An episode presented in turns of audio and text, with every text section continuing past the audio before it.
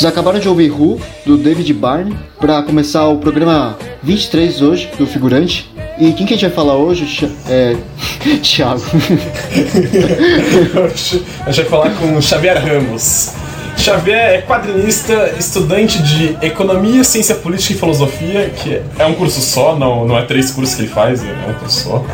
Ele também ele era federado em esgrima, não sei se ele ainda é, porque ele foi pra Holanda. Você ainda é federado em esgrima? N não no Brasil. Entendi. Na Holanda, certo?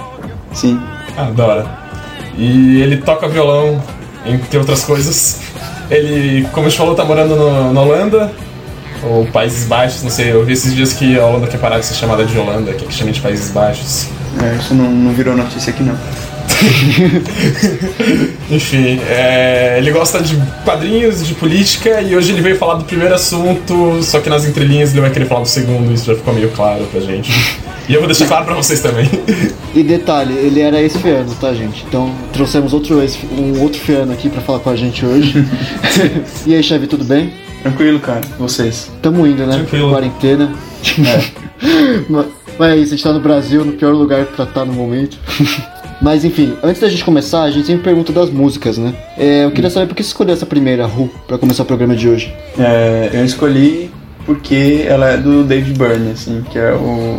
ju- Junto com a St. Vincent, né, essa música, mas Hum. David Byrne ele era o frontman, sei lá, do, do Talking Heads, que é a minha banda, é, provavelmente minha banda favorita aí de todos os tempos. E esse disco é, é recente, assim, acho que é de 2015, alguma coisa assim, e eu acho muito bom, assim, e a St. Vincent, ela é uma, é, uma musicista bem mais jovem que ele, assim, e, e ela faz um som bem maneiro também. E, aí eles fizeram esse disco inteiro juntos, assim, e o disco é muito bom, e essa é a primeira música. E é, eu gosto muito dessa música. É, eu vou admitir que eu não, não consegui ouvir, porque a gente recebeu as músicas um pouco em cima da hora, então. Mas deve ser muito louco, porque parece ser da hora. Eu, eu, eu vi, é boa, cara, é boa. Tem que ver o clipe, o clipe é muito bom. Ah, eu vi, eu vi no Spotify, não vi o clipe. ah, acontece. Então fica a recomendação, gente. Vê o clipe aí do Talking Heads e dá, depois comenta na publicação do Xavi o que vocês acharam da primeira música. Enfim, pra começar o programa de hoje sobre quadrinhos, a primeira pergunta seria: Xavi, quadrinhos é literatura? É, depende de o que a gente acha que é literatura, né? Tipo, como que a gente define literatura. Como você define de literatura? É, então, se a gente. Eu acho que sim, assim, no sentido de que o, o texto, é, né, o, o meio de transmissão de ideias, ele não é simplesmente em prosa ou de, em texto escrito, mas o texto ele é passado de forma gráfica, assim. Então, é- toda a matéria do quadrinho é visual. Então, é. É- então, é, eu acho que é, sei lá, uma literatura visual, assim. no- acho que dá pra chamar. Dá pra classificar assim, eu acho. Então você vê literatura como, na verdade, tipo, ter um livrinho, assim, né? Tipo, uma revista, um livro na mão, assim. Não, é, eu acho que é. Um trabalho meio- gráfico, no caso. Não, assim. é, é assim, é meio. Não, não era muito isso que eu tava pensando. Eu tava pensando mais, tipo, é, literatura é como. É tipo um meio de transmitir ideias através de textos. Isso pode ser textos científicos, Uhum. até prosa, é, sei lá, poesia. Eu acho que é literatura. Eu acho que quadrinhos também. Só que o texto, ele não é escrito, como nessas outras matérias que eu, que eu falei, tipo, é, textos científicos, literatura e prosa. Ele é, tipo, visual, assim. Sei lá, pode, posso estar viajando, assim. Mas, mas eu, acho, eu acho que sim. Acho que, não, acho que não é muito exagero classificar quadrinho como literatura. Não, eu também considero bastante, assim. Mas eu fiquei, com a definição que você falou, fiquei numa dúvida. Será que Capricho seria considerado literatura também? Não, a maior obra de literatura que existe é Capricho.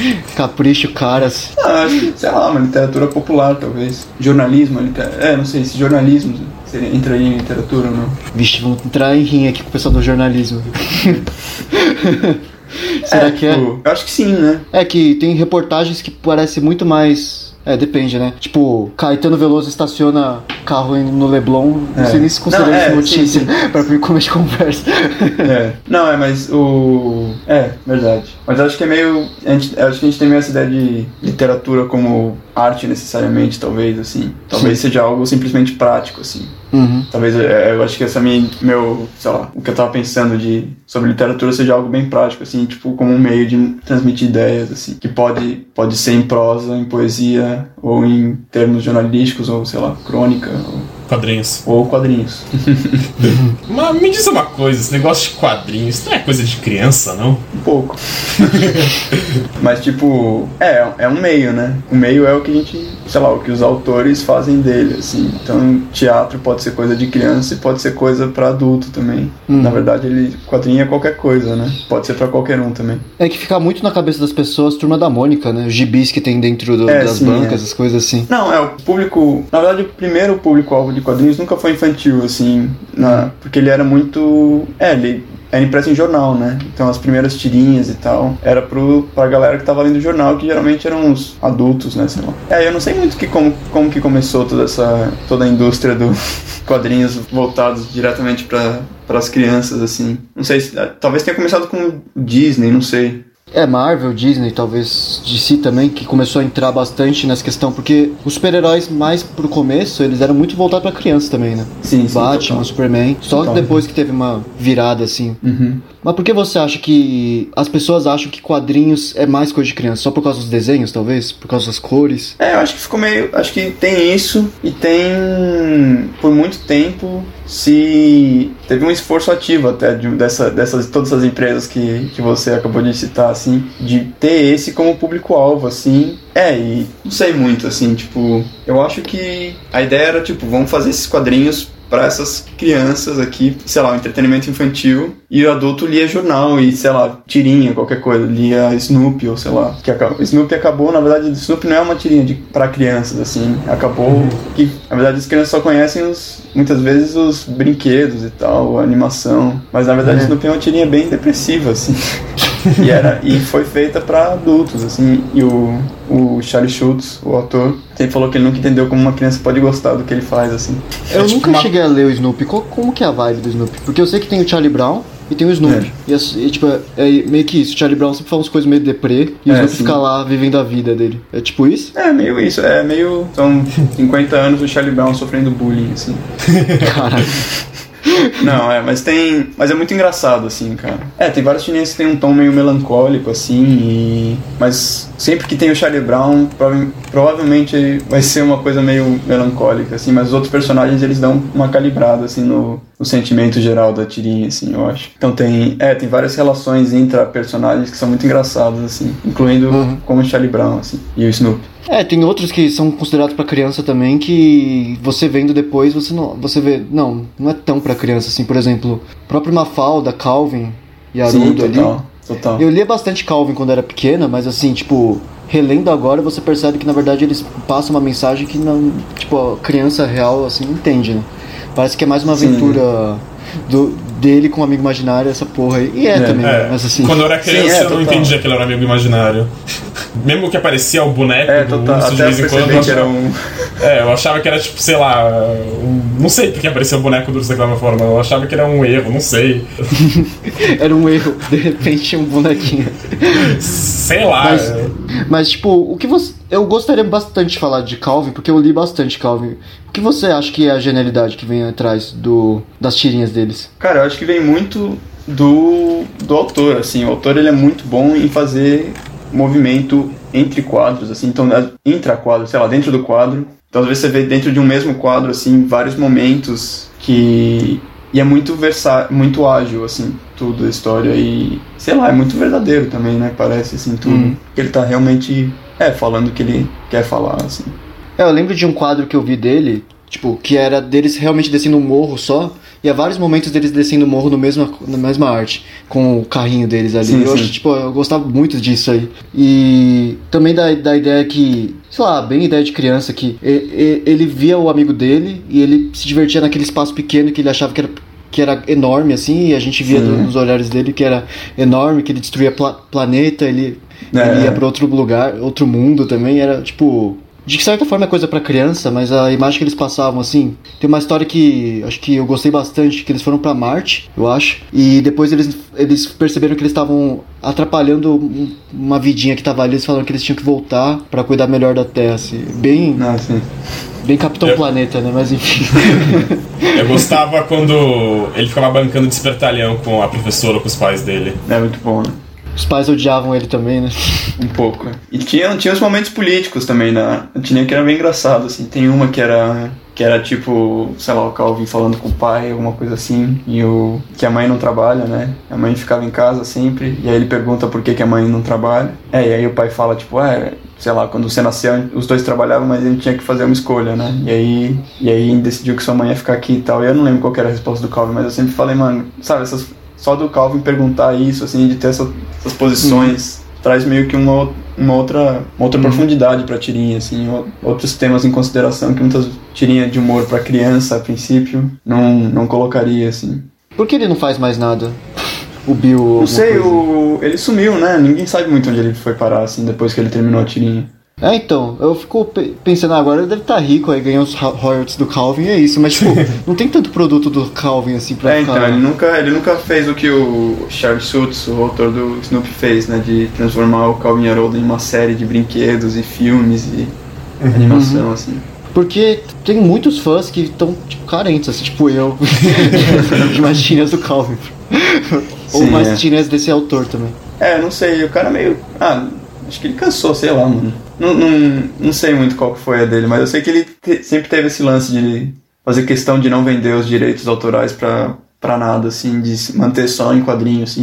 Talvez faça parte da mágica também. É, eu acho que o que deixa o Calvin um pouquinho mais legal, assim, porque a gente só vê eles realmente no trabalho do cara, né? Não tem outros É. trabalhos, outras artes que acaba aparecendo ele. Total. Mas enfim, eu gostaria de ter um, um bonequinho do Calvin também, enfim, foda-se. É, é, mas é massa que ele, sei lá, Calvin e Haroldo eles só existem no papel, assim, né? Que é uma Sim. coisa muito louca, assim. Que eu acho que é uma coisa muito da hora de quadrinhos também, assim. Eles só existem naquele mundo e eles funcionam super bem ali, assim. O principal dos seus quadrinhos também só existe no, no, papel. É que é uma piada também um pouco, porque ele, ele mesmo é o principal dos quadrinhos dele, né? É, mas é, uma versão ficcionalizada, né? Eu não sou Sim. tão narigudo na vida real. Ah, é, mais ou menos, né? É, agora, voltando pro script, é, por que os quadristas não gostam que chamem seus trabalhos de gibis? Não sei, eu acho que faz parte desse esforço de não não infantilizar, de mostrar que quadrinho não é só pra criança, né? Relaciona bem com a outra pergunta, assim. Tipo, eu não Mas- faço, que- sei lá, por mim tudo bem, pode chamar de gibi, eu chamo de gibi até. Mas o gibi, ele era um... Gibi era uma publicação infantil que tinha no Brasil, era uma, uma coletânea de histórias em quadrinhos pra crianças, que fez muito sucesso e aí virou sinônimo de quadrinho no Brasil, assim, por muito tempo, assim. É, faz parte dessa leva de, sei lá, quadrinhos infantis. Antes da Turma da Mônica, isso tudo, assim, até. Ah, antes da turma da Mônica já chamava de, de gibi? Sim, é, era uma, era uma revista bem antiga, assim, cara. Ou sei lá, junto, sei lá, bem no princípio da Turma da Mônica, alguma coisa assim. E eu acho que, sei lá, tem alguns caras que não gostam, é, nesse esforço de não. É, de mostrar que a mídia não é só pra, pra conteúdo infantil, assim. Sim. É tipo falar pra um geólogo que ele estuda pedra e não rocha. não sei. Você só vê pedra, mano. Para com isso. Não, isso aí é o rank, mano, do Breaking Bad. É isso. Mas, é... E agora, também seguindo nessa mesma leva de gibi e coisa assim, porque quando a gente fala em quadrinhos, a primeira coisa que o pessoal pensa é super-heróis.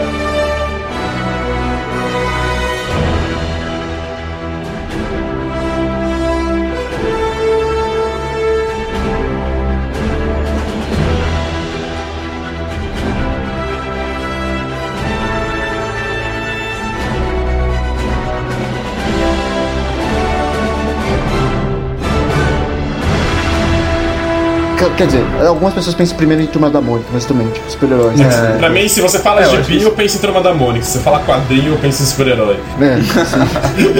Eu acho que os dois, inclusive, se relacionam, assim, que a resposta pro, tanto pro gibi da Turma da Mônica quanto quadrinho de super-herói, assim, que eles são é, empresas, são produzidos por empresas que produzem em escala industrial, assim. Tem uma linha de montagem de quadrinhos, assim. Tem um cara que escreve tantas historinhas por mês, um outro que faz o lápis só de tantas páginas por mês, um outro que contorna esses lápis, um outro. Então é realmente esse processo industrial e tem muita grana envolvida, assim. E são.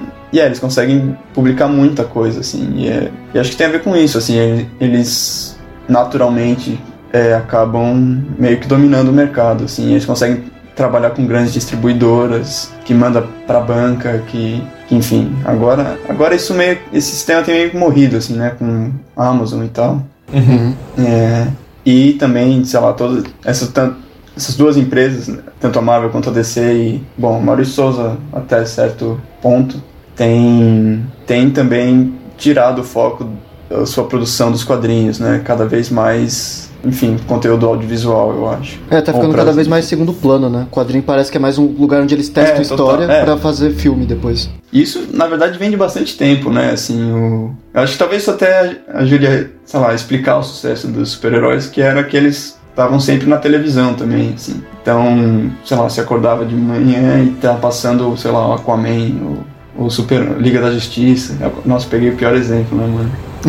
Teve desenho da Aquaman, cara, nem sabia. Tem um monte de desenho do, é, do Homem-Aranha também. Tinha, tinha aquele, sei lá, desde, eu tava, é que eu tava pensando nos antigões que mexia só a boquinha, tá ligado? Ah, uhum. nossa, real, eu sei. Qual? Super Amigos? Ou tem outro? Não, é, que era, que era nem animação quase, era só tipo um boneco parado e aí uma boca de verdade, assim, filmada, que eles colocavam em cima do desenho. É, e aí, tipo, sei lá, assim, eles sempre tiveram essa, essa presença multimídia, assim, sei lá. A Disney uhum. também, é, Marvel, DC, Turma da Mônica, mais tarde. E Bem, eles têm, eles têm essa presença cultural muito forte, assim. Acho que por isso que quando se pensa em quadrinhos, se naturalmente se faz essa linha com super-herói. Hoje em dia mais ainda, né? Com, com toda essa leva de, de filmes ou, sei lá, séries de, da DC e da Marvel. E são e são personagens que são tão, tipo, famosos, assim, que eles meio que é, retroalimentam o público, né? É. Porque todo mundo meio que conhece quem que é o Homem-Aranha, quem que é o Batman, quem que é isso. E meio que faz as pessoas, novas pessoas entrarem no mundo dos quadrinhos mais ainda, eu acho, né? Sim, é. É, e são, sei lá, personagens que estão em mochila, que estão em caderno de escola e é, é, meio que uma presença desde, desde que você nasce, assim, você, você sabe quem é o super-homem, o Batman, assim. A maçã da turma da Mônica no supermercado é, também, né? Também, né? E hoje... molho de tomate. Mas você, você, saberia falar mais ou menos por que você acha que. É, não por causa dos filmes em si, mas por que você acha que os super-heróis são esses. são tipo essas caras tão famosas no quadrinho? Eu acho que isso relaciona muito com, sei lá, meio processo, sei lá, histórico, assim, de, da indústria e da grana desses, dessas empresas, assim. Não é que, desde o princípio, a, o, a produção de super-heróis, de quadrinhos de super-heróis, sempre foi pensada para ser algo para dar dinheiro, assim, e nunca necessariamente para sei lá, ser um modo de expressão ou qualquer coisa assim. Sempre foi, sempre foi pensado para ser algo industrial, assim. Tanto é que os artistas, os artistas eram totalmente explorados assim no início. Ainda são um pouco, mas muito mais, assim, tipo, o cara que desenhou o Superman morreu pobre, assim, sabe? Que criou o Superman, assim. E um dos o Jack Kirby, que foi o cara que desenhou a Marvel inteira, praticamente, né? É, praticamente. É, Marvel, Thor, Quarteto Fantástico, Hulk e tal. O cara viveu grande parte da vida dele, assim, se ferrando, tendo que desenhar, sei lá, quantas centenas de páginas por mês, assim. Enquanto o Stan Lee tava suave, assim, sabe? e todo mundo só conhece Stan Lee, assim, em público geral, assim. E o Jack Kirby e o Stan Lee meio que fizeram a Marvel juntas, né? Juntos. Sim, é, total. O Stan Lee escrevia o sei lá, o roteiro e ele desenhava, assim, todas as histórias do começo. Só que o roteiro, na verdade, era era tipo, na verdade era uma sinopse, né? Ele mandava, ó, essa aqui que vai acontecer nesse, nesse volume. E era tipo, a Hulk hum. tá batendo não sei quem, o Thor desce. Fala, ele não escrevendo não tinha diálogo, fazia isso e ele sobe com a garota de não sei quem, assim. E era isso que ele mandava e o cara tinha que fazer uma história de 24 páginas com isso, assim. Caralho. Mas, e aí ele desenhava e tinha um espaço em branco e aí o Stan Lee preenchia os, os espaços. Que era os, os é, pode falar, balões.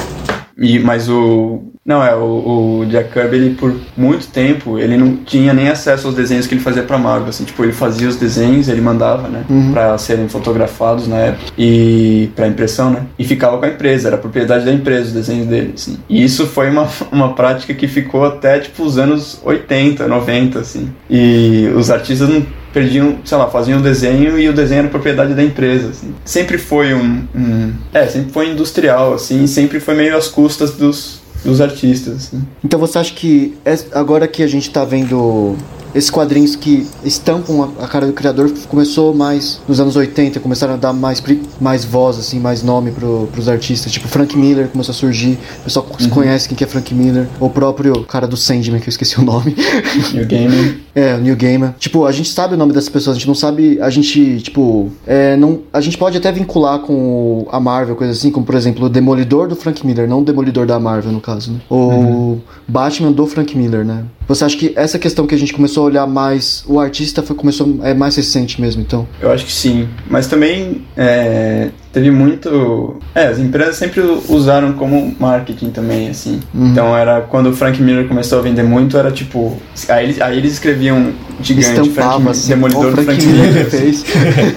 que foi. Não sei se vocês ouviram a história da editora Image já. Não. Não. Vocês provavelmente já viram as imagens do desenho desses caras que eles eram, sei lá, não, lembro, não sei que ano exatamente. Era tinha uns artistas que era tipo Jim Lee, Rob Liefeld, todos esses caras. Eles que eles desenhavam tipo os personagens escrotamente musculosos assim, gigantescos assim. Uns faziam muito sucesso. E aí a Marvel colocava o nome deles gigante, assim, tipo, é, Rob Liefeld, sei lá o que, vai desenhar, não sei, X-Men. E aí eles começaram a vender muito, assim. E aí eles eles abriram a própria editora, assim, saíram e tal. Mas que depois deu, deu, deu a bolha do mercado de quadrinhos, que eu acho que a gente vai falar mais pra frente, provavelmente. Mas sempre teve esse lance do... Quando era conveniente, o- os autores eram sempre... Mas não, não quer dizer que eles, sempre, que eles ganhassem a mais por isso, necessariamente. Mas você acha que mesmo nessas próprias. Como a gente citou alguns exemplos aqui, existe espaço dentro desses, dessas grandes empresas de quadrinhos, como a Marvel, DC, ou as próprias variações delas, tipo Vertigo, é, Marvel Max, assim, pra coisas um pouquinho mais autorais, talvez? Ah, acho que sim, cara. Hoje em dia, especialmente, assim. Tem, tem mudado. Acho que tá vendendo menos, eles também tacando foda-se, assim, mas. mas com certeza, assim, cara. É. Ah, Vertigo e Marvel Max, esses exemplos que você falou, foram espaços criados pra isso, especialmente, assim. Então teve obras como V de Vingança, do Alan Moore, que, que foi publicada por lá, assim, na Vertigo. E. É, são espaços pra Piada isso. Mortal assim, pra- foi também do, na Vertigo ou foi no, na DC normal? Eu acho que é de ser normal. Eu acho que sim também. Ah, eles, eles deixam um espacinho, assim, caso o cara seja um é, pouquinho sim. renomado e tudo. É, eu, eu acho que sim, cara, mas. Tipo, não é que eles são necessariamente contra, assim, eles são a favor do que vende, eu acho.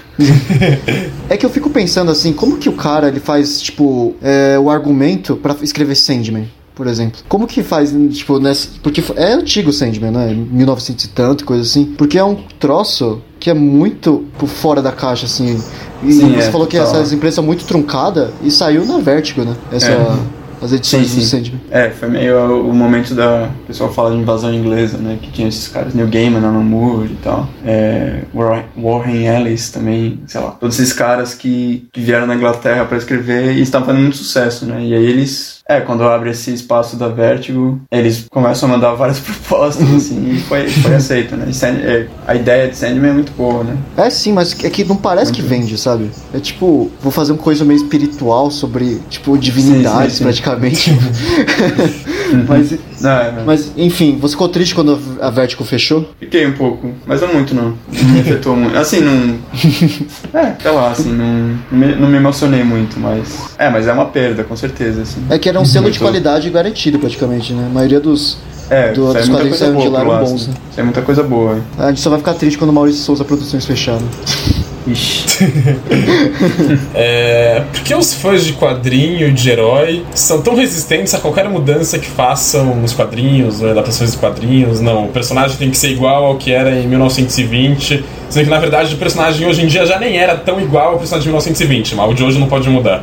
Não sei, cara. Não sei se é tipo só pra encher o saco mesmo ou se, sei lá, os caras fazem esforço pra ser malo, mas eu acho que tem a ver com. Teve meio uma geração que foi acompanhar, porque quadrinho de super-herói era coisa de criança, e aí vieram todos esses caras que a gente falou, né? Já o Alan Moore, Neil Gaiman e tal, que foi, foi tipo, sei lá, deram uma amadurecida no, no objeto dos super-heróis, assim. Então, tipo, essa, essa, essa geração, assim, meio que cresceu com o super-herói acompanhando eles, assim. Então, tipo, quando eles eram crianças, o super-herói era coisa de criança. E aí, quando eles viraram adultos, super-heróis era coisa de adulto já. E aí, então parece, sei lá, não sei se eles acham que super-heróis é só pra eles, eles fazem, têm direito de falar o que eles quiserem falarem sobre e se, não, se, não, se não agradar eles, tá errado, assim, sabe? É, mas, mas é, é, mas não é todo mundo, né? É só um, sei lá, é reaça, né? É o, a comunidade meio tóxica do, dos geeks. Total, mano. Que bom que a gente é geek normal, né, Collor? Jique, mano, você tá querendo me ofender, porra. Não basta todo episódio você ter que jogar na cara de todo mundo que eu vi mil episódios de One Piece. Todo episódio faz questão de falar isso, é incrível. Quantos episódios de One que- Piece? Eu não cheguei a ver mil porque não chegou a mil, mas eu vi 900. Meu Deus. Ó, não fui nem eu que falei, não falei nem otaku. Não, falei é, já- Mano, é que ir. mano, todo episódio você fala isso. Só porque eu escondi durante três anos no ensino médio que eu vi essa merda, você faz questão de falar todo episódio. Porra, cara, é foda. e agora você me chama de Jique, mano. limpar os traumas do ensino médio, assim. É foda. Me chamando um por um, cada, Diogo cada pessoa do ensino médio vai sendo chamada pra falar. Vai fazer que nem o Lucas Penteado no BBB, do Jum por Um. É, exato. Mas a gente usa também pra xingar o, programa do Jun, né, Collor? Puta, é, tipo, foi bem ruim o do Jum, mano. É, eu prometi Tem um- pra ele que não ia xingar mais, mas, mano, agora que você falou é difícil não xingar. Todo programa, todo programa. Mas enfim, agora voltando pro script de novo, qual é qual a diferença dos quadrinhos de heróis pros quadrinhos que a gente considera mais artesanal, assim, entre aspas? É, eu acho que tá meio na, na ideia da industrialização mesmo, assim, do, do processo de produção, assim. Quadrinho autoral, ou, é, é um, costuma ser um cara ou dois, duas pessoas que fazem, assim, inteiro, né? Eles escrevem, eles, sei lá, desenham, fazem tudo, assim. E às vezes até imprimem e publicam tudo, assim. E, e eu acho que é meio, é meio isso, assim, é meio, tá meio nessa distinção entre se é uma coisa que é produzida industrialmente ou não, assim. É a linha de produção. Então não é voltado pro dinheiro, né? Artesanal. Não, é. Ninguém ganha dinheiro fazendo quadrinho.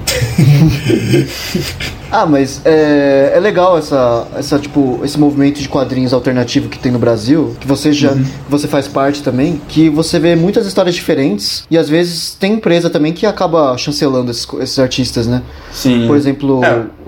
a MSP Produções, que pega muito desses quadrinhos alternativos e fala, ó, pega o meu personagem e faz uma história com ele. É isso. É, tem a- o selo gráfico MSP, né? Que, é- que a ideia é essa, assim, eles. Basicamente eles escolhem alguns artistas do quadrinho alternativo e. e eles fazem histórias de turma da Mônica, assim. Que são maravilhosas, É, eu- né? A maioria. É, a maioria são muito boas, cara. Aí ne- nessas aí eles ganham pelo menos um trocado ou continua. Ah, ah, não sei. Mas deve ganhar, acho que ganha, assim. Assim, na verdade, com, com editora, assim, na verdade, com editora, o artista ganha muito pouco, assim, quando ele é publicado por editora. Acho que eles ficam com 10% do preço do livro, assim. 10%, E às vezes, caralho. dependendo do contrato, eles ganham um, um, um adiantamento. né? Mas geralmente, sei lá, se o custo. É, se o livro custa 50, ele ganha 5. Mas, mas ele também. É, a princípio ele não, não gasta com impressão e distribuição e tal, né? Ele só, só precisa desenhar o gibi. Mas é, é, isso com editoras mais. Assim, deve varia, né? Claro, não é necessário. Então, algumas são 20%, 30%. Depende muito, assim, mas. E quais editoras que tem no, no ramo de quadrinho que você conhece? Que são boas, assim, pra quadrinistas? Ou não tem? Ah, tem a editora Veneta, que é muito boa no Brasil, é, que ela é meio que regida pelo Rogério Campos. Puta, não posso, não posso errar esse nome, mano. tem a editora Mino, que é muito boa também, que é regida pela Janaína de Luna e Pedro Cubiaco junto, eu acho, que também é quadrinista. E é, tem a editora é, Todavia também, que publica uns quadrinhos maneiros. Tem, tem a editora Nemo, que também publica uns quadrinhos da hora. Tem selos meio independentes, assim, tipo Pé de Cabra, é, Escória Comics, Vibe Troncha. É, O Ugra também cabe? Ugra, é, Ugra também, eu acho. Ó, a gente falou do Ugra porque os quadrinhos dele estão no Ugra, gente. Se alguém quiser É, comprar. Entra lá no Ugra. Deve ser ugra.com.br, eu chutaria. é Ugra Press, impressão em inglês. É isso, ugrapress.com.br. É só procurar lá, Xavier Ramos deve ter os quadrinhos dele. E tava certo, viu, Rogério de Campos? É, mas Pô, cara, essas. É, só- Só tem o cabeça de vento, mano, na, na Ugrapress agora. Oi? No site da Ugrapress tá vindo cabeça de vento. Tem... Só aparece cabeça de É, vento, o- e Urinoar tá esgotado. É, o esgotou agora, e mas não sei se já faço o plug aqui do que eu tenho que falar agora, mas é, vai ter reimpressão em breve e vai imprimir o meu quadrinho novo. o que eu sei sobre Coca-Cola. Que vai ser com a Frida de novo, né? É, junto com a Frida. E a Frida vai ser importante para a próxima pergunta. Conte pra gente sua história com os quadrinhos. Desde o começo, como que foi? Como que começou? Acho que começou com tirinha de jornal, cara, na verdade, assim. Ou as tirinhas de. Começou com, com tirinha com certeza, assim. Mas eu não lembro se foi começou com jornal ou se foram aquelas do final do, do gibi da Turma da Mônica, sabe? Que você abre só a última página pra ler Sim. tirinha, assim. Mas, mas quando você era criança? É, bem, bem criança, assim. Sei lá, no intervalo da- do Fundamental 1, assim. É, eu sempre levava lanche, né? De casa, e a galera ia comprar na lanchonete. E aí eu ficava esperando na biblioteca o pessoal sair pra, sei lá, jogar bola ou qualquer coisa assim. Eles iam comprar lanche e ficavam na biblioteca e eu pegava o jornal, ver os quadrinhos, assim. E aí, é, e aí você. Você via Laerte na Folha, Angeli, uns mestres, assim, né? E, é, e todas, e todas as tirinhas do, da Turma da Mônica, se, se abriu o Estadão, tinha o Snoopy, tinha o Recruta Zero, a Gara, aquela história do Viking lá. E, é, e aí foi assim, eu acho que começou. E aí eu sempre colecionei muito de da Turma da Mônica, até que, é, até que, sei lá... Você falou que cresceu e falou, não quero mais Turma da Mônica. é, é. e aí cê, e aí cê, eu fui num sebo e vendi vários números. Na verdade eu troquei por quadrinhos por números de revistinha de super-herói, assim, que eu queria ver como que era. Então troquei por umas do Batman. Aí eu falei, ah, só que essa revistinha do Batman aqui, essa revistinha do Homem-Aranha, sei lá. Só que eu achei que era o mesmo esquema de Turma da Mônica, né? Que você compra a revistinha e tá a história inteira no, na, no gibizinho, assim. E não é, é uma puta zona, assim. Você compra um número e você tem que comprar três números atrás, cinco números na frente, tem que ler o sei lá o que do Lanterna Verde pra entender a história do Batman. e eu li e não entendi porra nenhuma, assim, o que que tava acontecendo. Você pegava e... coisa e tinha três histórias diferentes acontecendo no mesmo quadrinho. É, é, tudo na metade. Sei lá, tinha três histórias, tudo pedaço só. E aí, aí eu depois disso eu fiquei um tempo sem ler quadrinho, assim, cara. Até que eu. Até que saiu o filme do Tintin, do Steven Spielberg. que Eu acho muito da hora. E A aí animação eu... tava top desse. É, é, então, e aí eu lembrei das animações que eu assistia na TV Cultura do Tintin, assim. E minha mãe falou que era um quadrinho, eu não sabia que era, eu sempre achei que era desenho. E aí eu comprei o Tintin, o caso Girassol, e aí aquilo explodiu minha cabeça totalmente, assim. Porque era um gibi enorme, assim, é tipo um pouco maior que um A4, ou sei lá, o tamanho de um A4 quase. Enquanto os gibizinhos de super-heróis de da Mônica são menorzinhos, né? E, sei lá, era meio um livro, assim, e colorido maravilhosamente com guache. ou- E aí, a história inteira dentro de um livro, é, que é muito bom, né? Que você compra, um, compra uma história e tá tudo lá, assim. Você entende a história que tá acontecendo. É, total. Nossa. E eu fiquei por muito tempo só lendo Tintin, assim. É, e aí eu fui conhecendo, sei lá, autores brasileiros que faziam quadrinhos e... É, e sempre continuei acompanhando tirinhas de jornal, assim, Laerte, Angeli, Charges também, do Montanaro e tal. E quando que foi que, tipo, deu o seu gatilho assim pra. Caramba, eu posso fazer isso também. Eu sei desenhar, eu posso fazer. eu Acho que eu consigo fazer um roteiro também. Quando que aconteceu isso? É, eu, na verdade, eu comecei, na hora que eu li Tintin, eu falei, mano, isso é muito louco, assim. E aí eu, eu fiz um quadrinho, que nunca foi publicado, ainda bem, que era uma, que era uma cópia de Tintin. Assim, um- Mas eu ficava desenhando essas várias páginas, assim, dessa, da aventura desse cara, que tinha um cachorrinho também, e sei lá o que. Era igual, igual o Tintin. E aí eu também tentava fazer tirinhas e tal, criava uns personagens meio inspirado no, no Recruta Zero, assim, sempre, quando eu era criança eu gostava muito do Recruta Zero. E hoje em dia você odeia militares. Hoje, odeio, hoje em dia eu odeio militar. Mas o Recruta Zero ele é muito antimilitar, eu acho, cara. Ele também, ele, ele, ele sabota o, o exército por dentro, assim. Mas aí eu. Então, meio que tinha isso, assim, e aí eu é, ia fazendo essas histórias até que eu li uma história de um, uma história autobiográfica que eu acho que foi do Quadrinhos A2, do Paulo Crumbin e da Cristina Eiko, que são autores brasileiros. E aí eu falei, mano, dá pra fazer isso aqui, assim. E eu tentei, fiz, sei lá, fiz uma história de oito páginas, que foi Um Dia Ruim, que foi o primeiro fanzine. O que, que é fanzine? Fanzine é um é uma revista amadora, eu acho. Acho que é a melhor definição, assim, é meio que era meio o termo fanzine surgiu quando eram eram tipo uma, jornalistas amadores que escreviam e faziam essa revista, tipo, que eles eram fãs de alguma coisa, então eles escreviam sobre algo e faziam uma revista então ficava tipo essa coisa de fã e aí zine de magazine, né? Então é, sei lá, acho que é uma revista amadora, assim, normalmente feita de xerox e tal. No meu caso, nesse caso, é tipo um zine de, de quadrinhos, né? Então é uma revista amadora de quadrinhos. E quando começou mais ou menos esse processo de você falar, legal, eu tenho isso aqui, mas eu acho que dá pra fazer com minha irmã também. Eu acho que eu consigo trazer minha irmã junto e a gente faz Ah, não, parceria. sempre foi com ela, assim. Sempre. Ah, desde o começo. sempre. A gente sempre leu juntos e. É, é, todos os Vocês viram que eu o filme do Tintin junto e aí a sua mãe falou pros dois do- das revistas. É, é, meio isso, assim. Sim, tirando o Urinoar, que é seu trabalho mais recente, todos foi junto com a Frida. Sim, sempre foi. É, todos foram junto com ela. O próximo vai ser junto com ela, né? O, o que eu sei sobre Coca-Cola. Mas eu tô fazendo. É, tô fazendo mais um solo agora. Mas o que aconteceu no Urinoar? Você brigou com a Frida? O que aconteceu? Não, não. Nada. É, era, sei lá, sempre tive curiosidade de ver como é fazer quadrinho sozinho, assim, sempre foi com ela. E. É, e tinha as histórias que eu pensava que, que às vezes ela não animava tanto, assim, e que eu tinha vontade de fazer. Então. É, você cresceu bastante dentro do próprio quadrinho, é, próprio cenário Cena. brasileiro, né? De quadrinho alternativo. Então, tipo, fala pra ele sobre o seu sucesso. Sucesso. Não, eu fui, eu fui num festival com você, lembra? Que ficou uma galera do- pedindo autógrafo pra você. Falei, caralho, mano, tem um amigo famoso, mano. Que que é isso? Não, é, não sei, mano. Eu, sempre fui fazendo e mandando os quadrinhos pra outros artistas que eu curtia o trampo e pedia feedback e sei lá, esse tipo de coisa. Nisso, assim, de mandar gibi pra todo mundo, todo mundo acaba te conhecendo. E.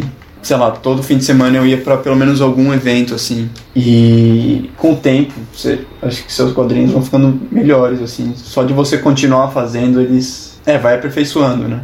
E aí todo, mundo- toda essa galera que já te conhece acaba, sei lá, falando, comentando alguma coisa e vai. É, e aí o pessoal acaba conhecendo, assim. Mas não chamaria de sucesso. E desses quad... e até agora, do seu portfólio, até, até hoje, assim, qual que você se orgulha mais de ter feito? Os dois últimos, o que eu sei sobre Coca-Cola, Uhum. que vai sair daqui a pouco, e o Urinoar. Vai ser na Ugra também. Sim, vai ser um lançamento da Ugra também. Ah, que da hora. A Ugra fez É, puta, puta reper- reper- repercussão que eu me lembro quando foi sair no ar, né? Sim, mano, foi muito louco, assim, não, não, não esperava nem um pouco, assim. Mano, eu lembro que eu fui lá na loja e tava mó, assim, Urinoar bem grande. Negócio, um car... é, Não, é, não é um cartaz exatamente, sabe? Banner, Tava- assim. É, um banner assim. E aí, tipo, tinha uma parte que tava várias revistinhas de Urinoar, assim, bem em evidência, onde você entrava. É, eu, eu nem, eu nem vi ainda como ficou, na real. Putz, pode ter É. tirado foto, mano. Não, não, não, eu vi como de foto eu fiquei, mas num, de, na mão, assim. Ah, da loja, você disse? É, a loja. Putz, verdade, hein? Vacilo. Não, zoeira, mas quando saiu. Mas é, sem estresse, tô zoando. E, mano, uma coisa que eu queria ter perguntado antes é. é, vou agora. A Frida pensa em fazer quadrinho sozinha também? É, não sei. Acho que sim, acho que eventualmente sim, cara. Ela, ela escreve bastante, assim, ela gosta de escrever, assim. Então, Uhum. Se pá seja alguma coisa em. Se pá não seja quadrinhos, talvez seja alguma coisa em forma de prosa, talvez. Ou, ou talvez seja quadrinhos mesmo, não sei. E dá uma sinopse pra gente desses últimos trabalhos, então. O Urinoar já tá, já tá por aí, então só dá É, uma- Urinoar- um gostinho pro pessoal comprar.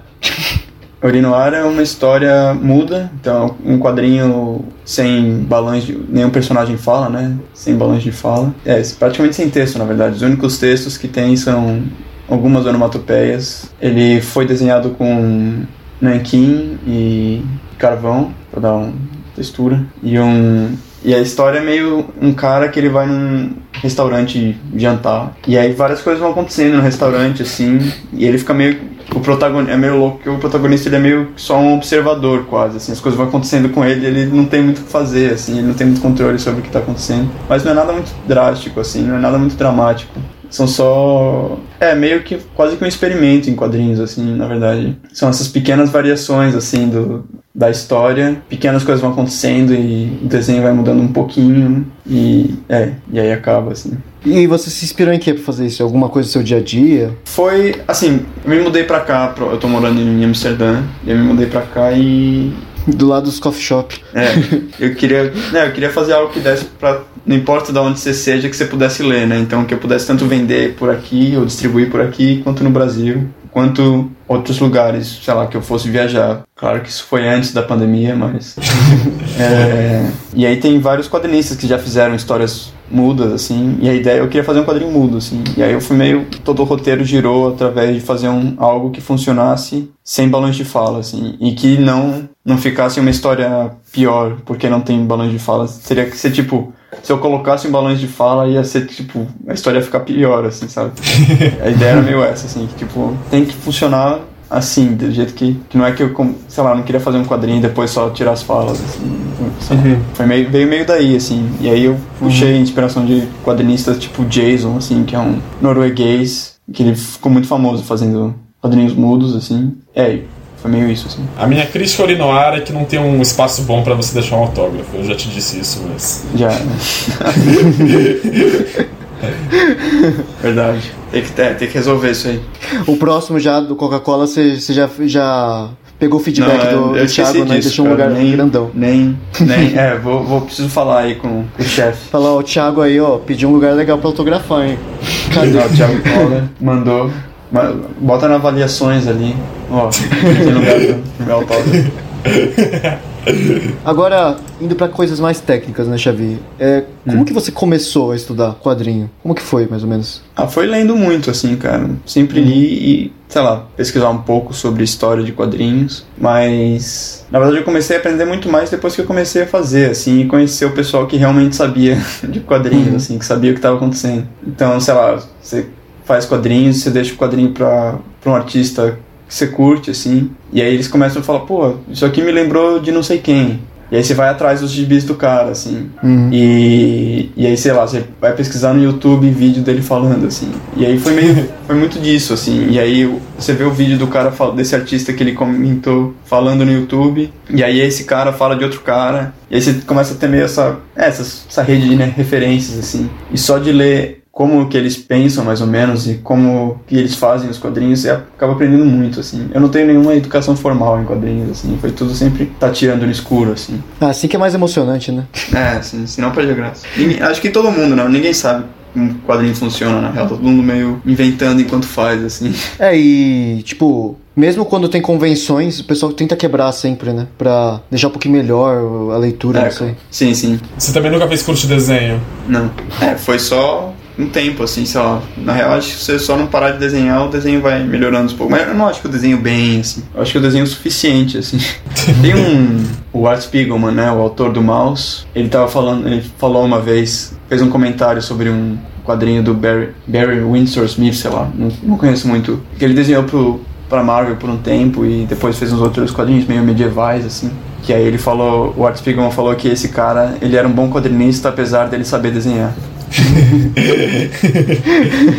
eu acho muito bom, assim, porque ele falou que se, se você sabe desenhar, você quer mostrar que você sabe desenhar e às vezes você não passa, sei lá, o movimento certo, assim, porque tem que ser dinâmico, assim, não, não importa muito se o braço está do tamanho certo, assim. O que importa é que você olhando para vários quadros ao mesmo tempo você consiga entender o movimento, assim, ou sei lá, no mínimo uma passagem de tempo de algum jeito. Assim, e, né, e às vezes se você coloca muito detalhe no desenho você acaba perdendo essa essência, assim. E eu acho que isso linka com uma pergunta que a gente vai fazer um pouquinho mais tarde, mas é, quanto que uma ilustração bonita afeta a qualidade do quadrinho, então? É, é que cenas de bonito é foda, né?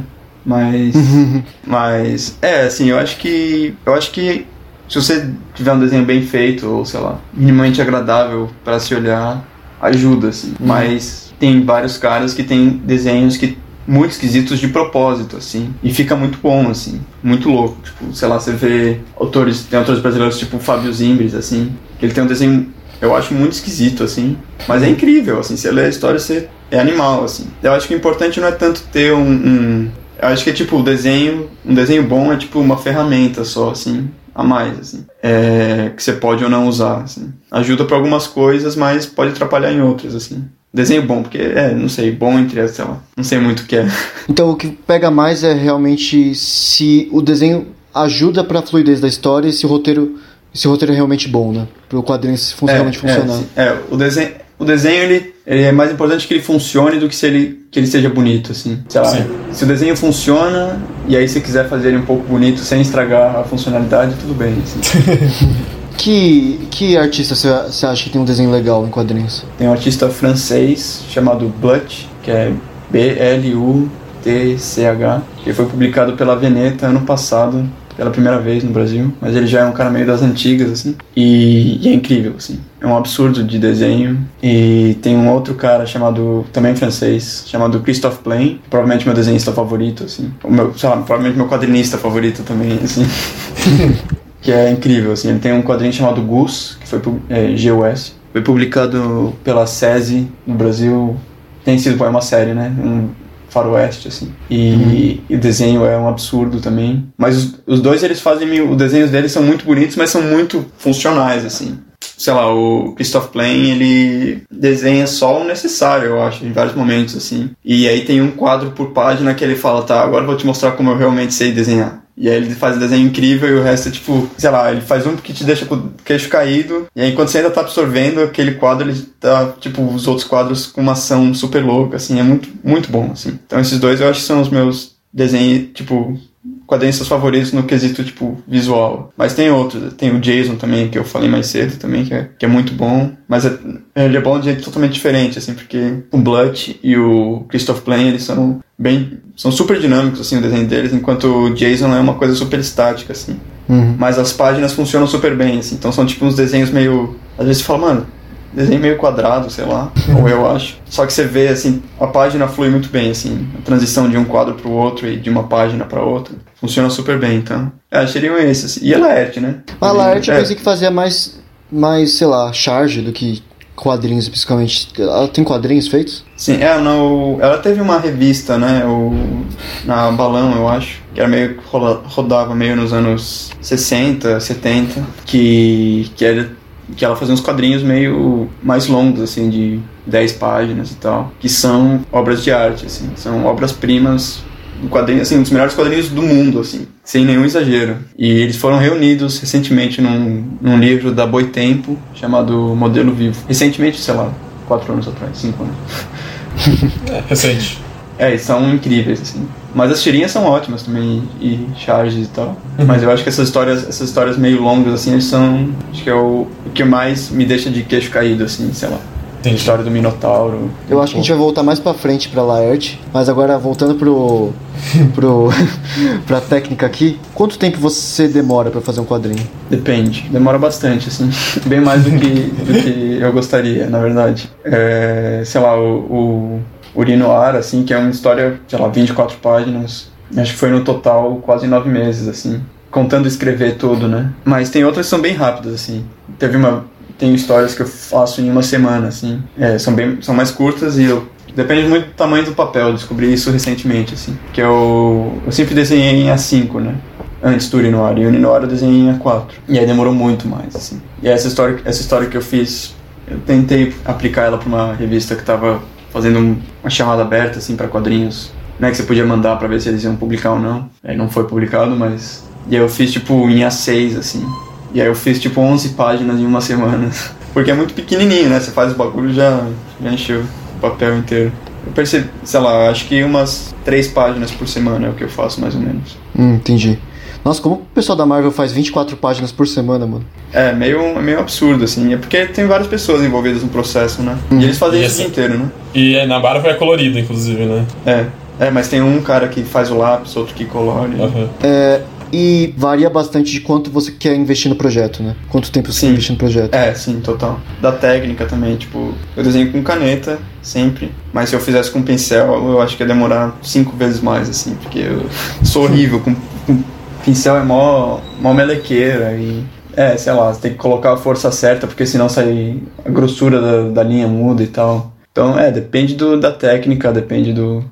O quão perfeccionista você vai ser nesse projeto, assim. E como é você pensar num roteiro de quadrinho? É, eu, pra, o meu processo é meio tipo eu vou tendo várias ideiazinhas de coisas que eu acho que seriam engraçadas, assim. Falo, pô, isso aqui seria engraçado, hein? E aí, aí eu escrevo, e aí, sei lá, depois de um tempo você tem, eu tenho várias possíveis cenas, assim. Que nem sempre são engraçadas, mas.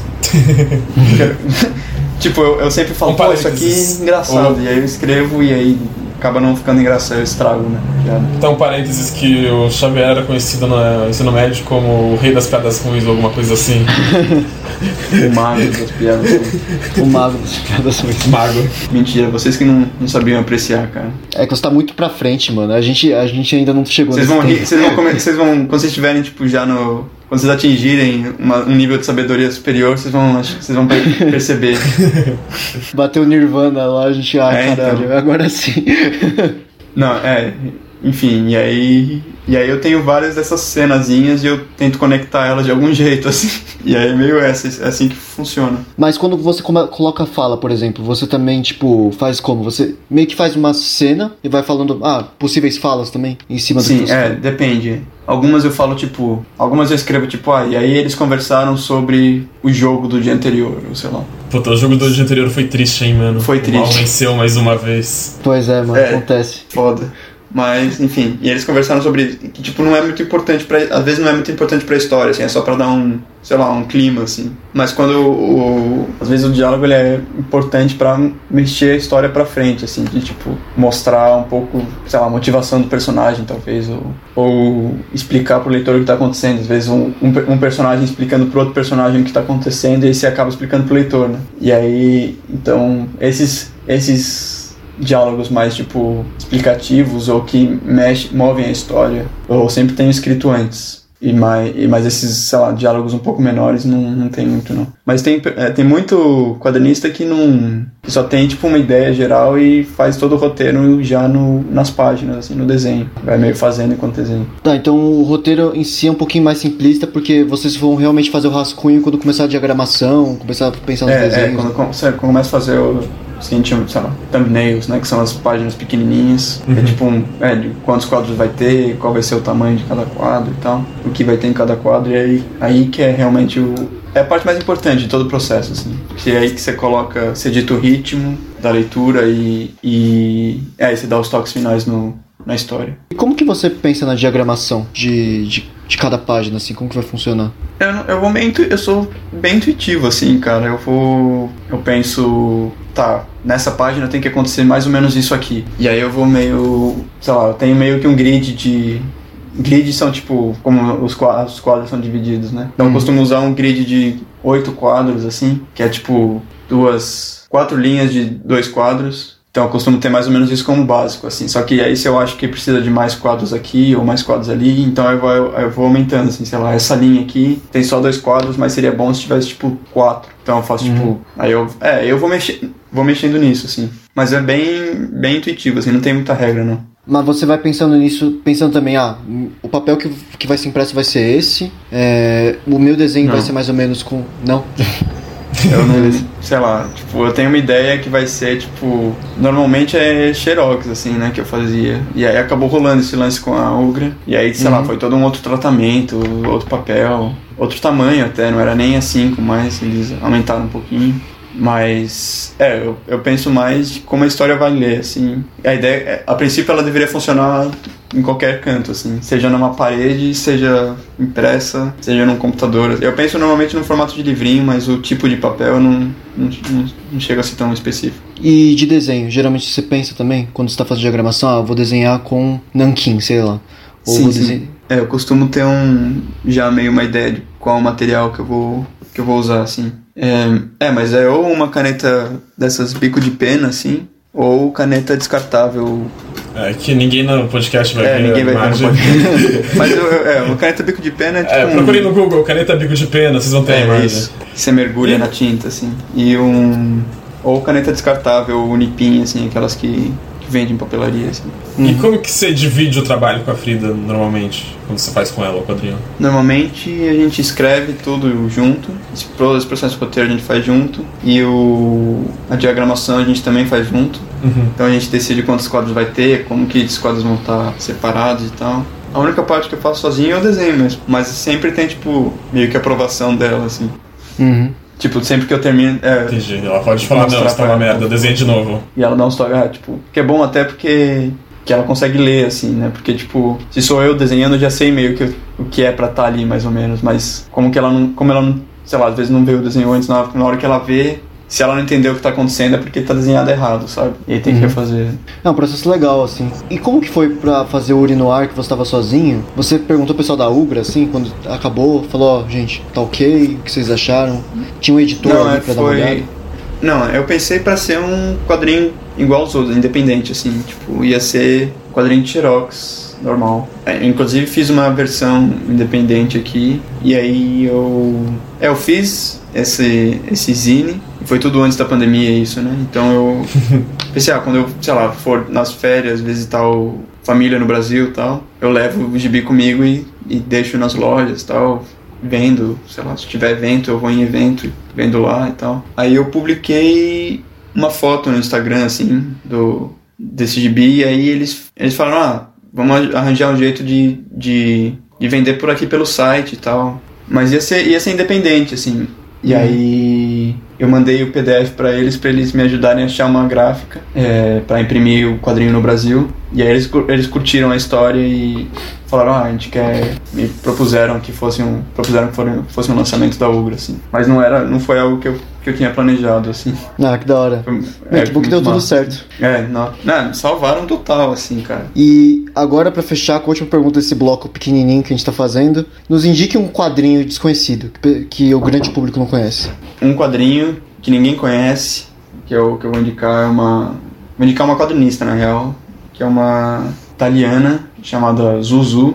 Ela tem tipo uns 25 anos, assim. E o trabalho é muito bom, assim. Ela tem poucos. Não tem nada traduzido para português ainda. é, mas é uma questão de tempo, assim.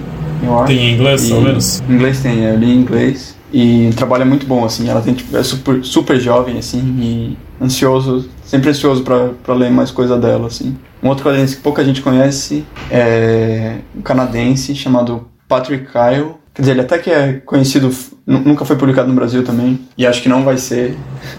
Porque o quadrinho é muito esquisito, assim, mas, mas é muito bom, assim. É meio abstrato, algumas coisas, só que ele sempre tem uma história e é um desenho meio, meio deformado, tudo, assim. Mas, e ele tem, ele tem publicado no Instagram dele, recentemente, histórias completas, assim, dos fanzines que ele tem feito durante a pandemia, que ele imprime poucos e vende virtualmente, aí quando ele vende tudo, ele bota na internet. Então ele tem publicado uma série chamada Baby, que é muito boa, assim. Então, é, Zuzu, é, Patrick Kyle, é, tem o João, que é um quadrinista de, de, de Minas Gerais, que ele faz um, uns quadrinhos muito loucos, assim. Ele tem um, um quadrinho que chama Os Vigilantes, que é meio. que a proposta é meio que toda a quadrinha é como, visto como se fosse, tipo, você assistindo uma, uma câmera de segurança, assim. Então todo o quadrinho é meio que de um mesmo ângulo, assim, ou quase todo. Uhum. E aí, só que é uma cidade cheia de super-heróis, assim. Então, você tá meio que vendo a cidade, e aí os super-heróis começam a brigar no meio da rua, e aí tem, tipo, os caras jogando, assim. Só que você vê todo mundo super pequenininho, porque a câmera tá super alta, assim. Então você vê só esses caras meio. E é muito bom, assim, cara. E. É, então.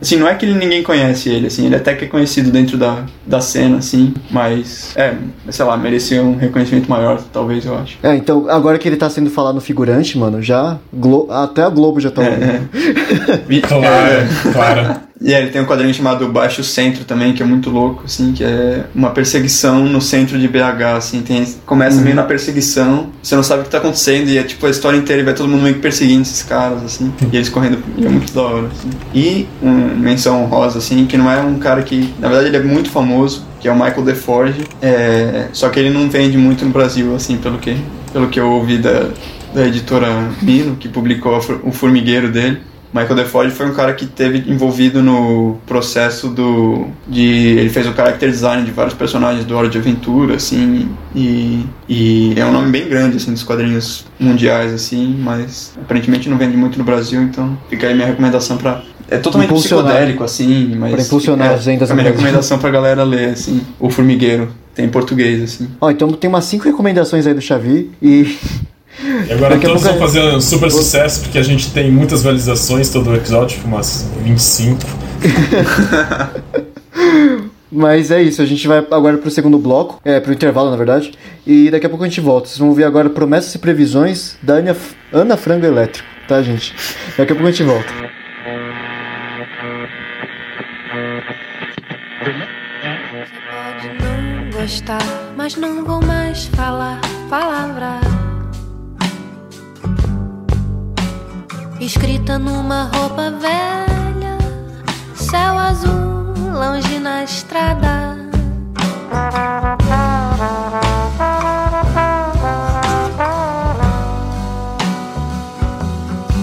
Você pode não gostar, mas não vou mais falar palavra.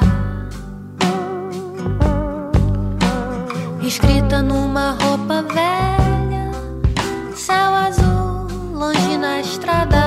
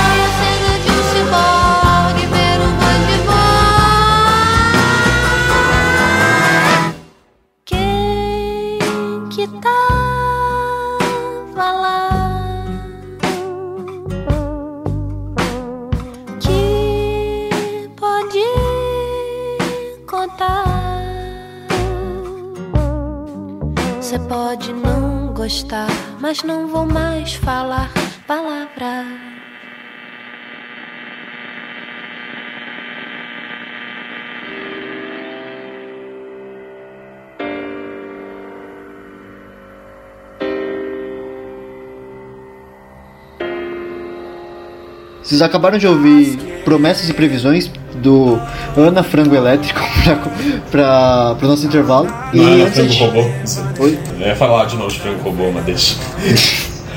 Tudo bem.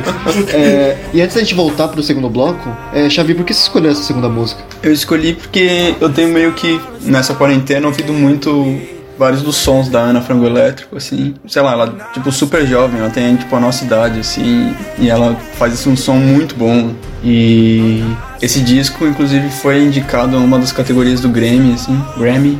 Grammy. Latino. Sei lá, tenho curtido muito ouvir, ouvir o, o som dela, assim, durante esse, essa quarentena aí. Então escolhi essa música e acho, e eu acho muito esquisito também. Tipo, as letras dela não fazem o menor sentido em vários dos casos, assim.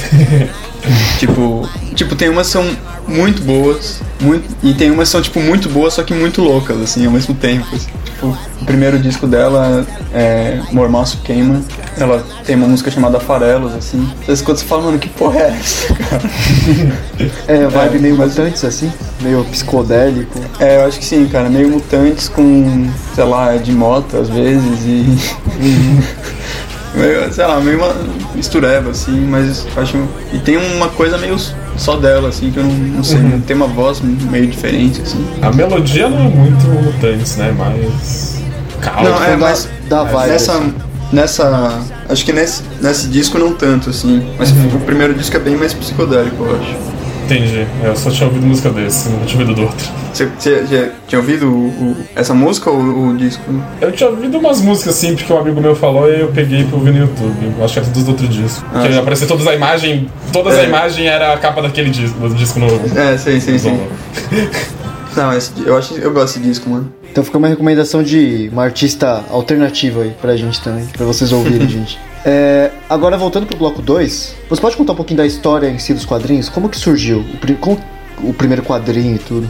É, muita gente diz que começou em jornal, né? Sempre foi meio uma. Acho que foi meio tipo um derivado das charges que rolavam, assim. E. É, muita gente diz que o primeiro quadrinho foi o Yellow Kid lá nos Estados Unidos, que é a história desse personagem que ele tinha uma camiseta amarela e as falas dele apareciam escritas na camiseta, assim. Então sempre que o que ele falava estava escrito na camiseta, mas foi meio daí que começou, assim. Mas tem um, um livro do Rogério de Campos que eu tava falando mais cedo, da Veneta, que ele acha uns quadrinhos antes até, assim, tipo, períodos muito anteriores e que é muito louco, assim. E eu, esse livro de imagiria vale a pena até. Então, meio que surgiu no jornal, assim, pelo que Meio eu que sei, um né? escape pros trabalhadores que estão indo pro trabalho, eles abrem coisinha, coisa engraçada, tipo, isso começou mais ou menos assim. Eu acho que sim, cara. Sempre foi uma.